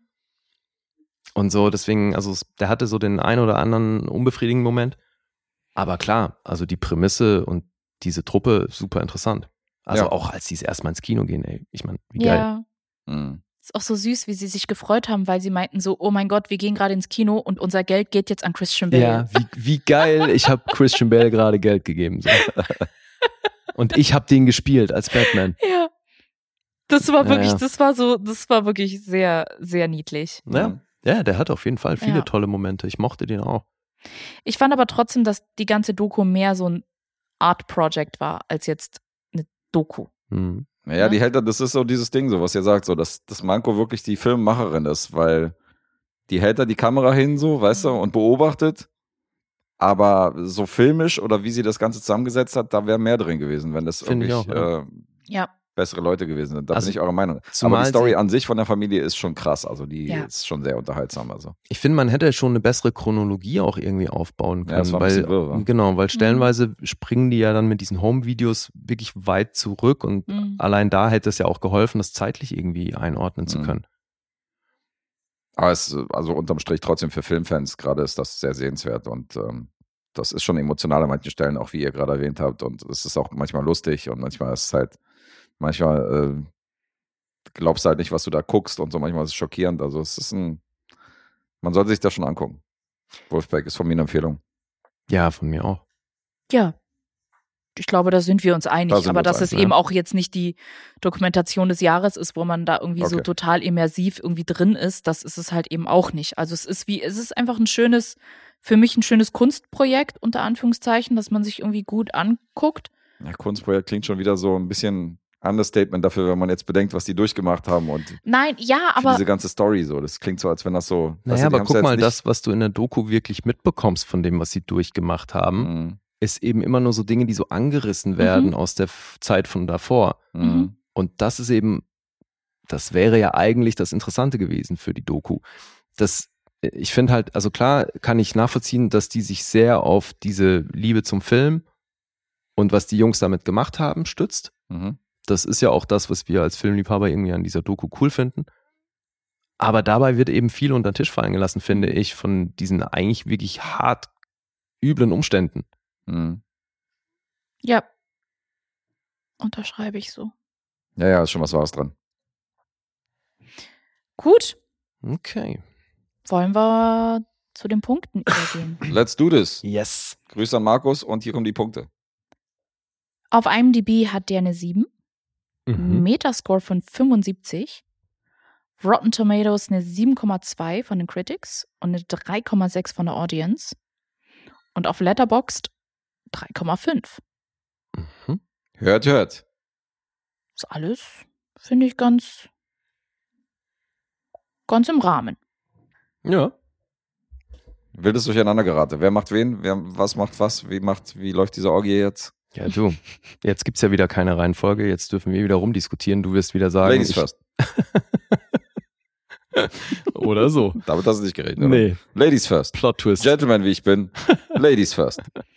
Okay, dann sage ich, Lee ist bei einer 6,5 und Guess ist bei einer 7. Okay, damit du nicht jedes Mal sagst, ich äh, schick dich vor, mache ich jetzt mal. Okay. Ich habe gar nichts gesagt, ey. Du kennst schon wieder. Ich sag, Isa ist bei einer 7,5 und du, Lee, bist bei einer 7. Okay. Ich hätte Isa auch auf ähm, 7,5 getippt und sag, Guess ist bei einer 8. Uh. Hui, hui, hui, hui. Da mein- Oh, Ja, da also- bricht einer richtig aus. Je- Jetzt, äh, jetzt wird es auf jeden los. Fall Unterschiede geben, weil bisher war es ja wirklich so, dass Isa eine Nullrunde hatte und Guess und ich jeweils einen halben daneben. Mhm. Jetzt verändert sich die Nummer nochmal. So, ich bin bei siebenhalb. Ach, shit, hab ich So hoch. Mhm.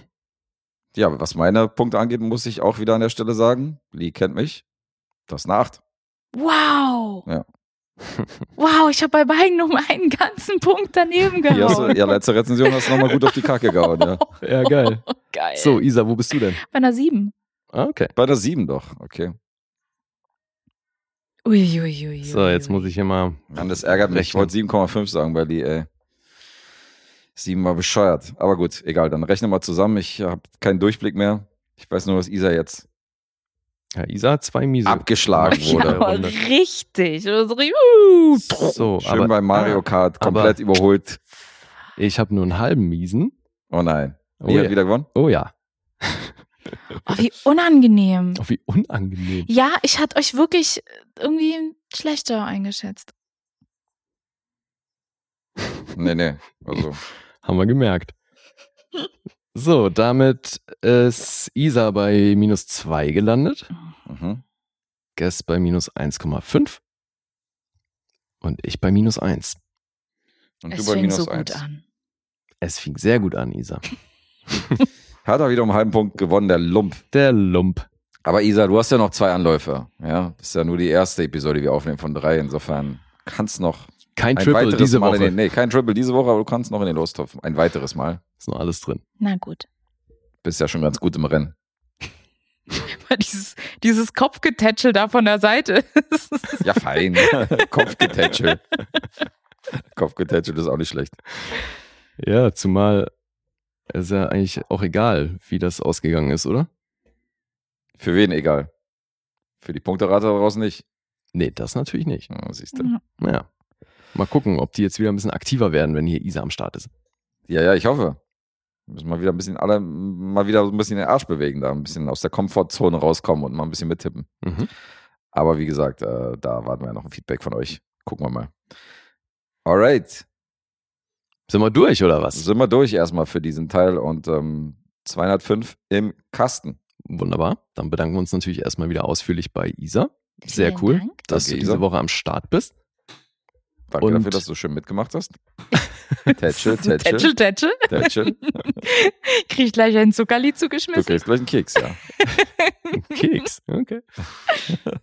ja, dann bedanken wir uns natürlich auch noch bei all unseren Supportern, Machen wir. dass ihr das so fleißig weitermacht.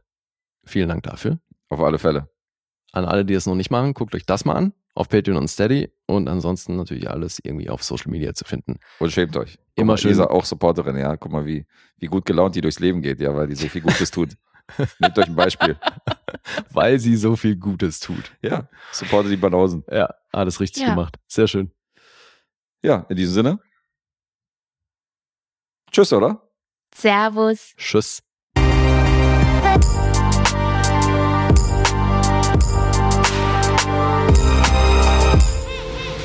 Bewegt Bild Banausen.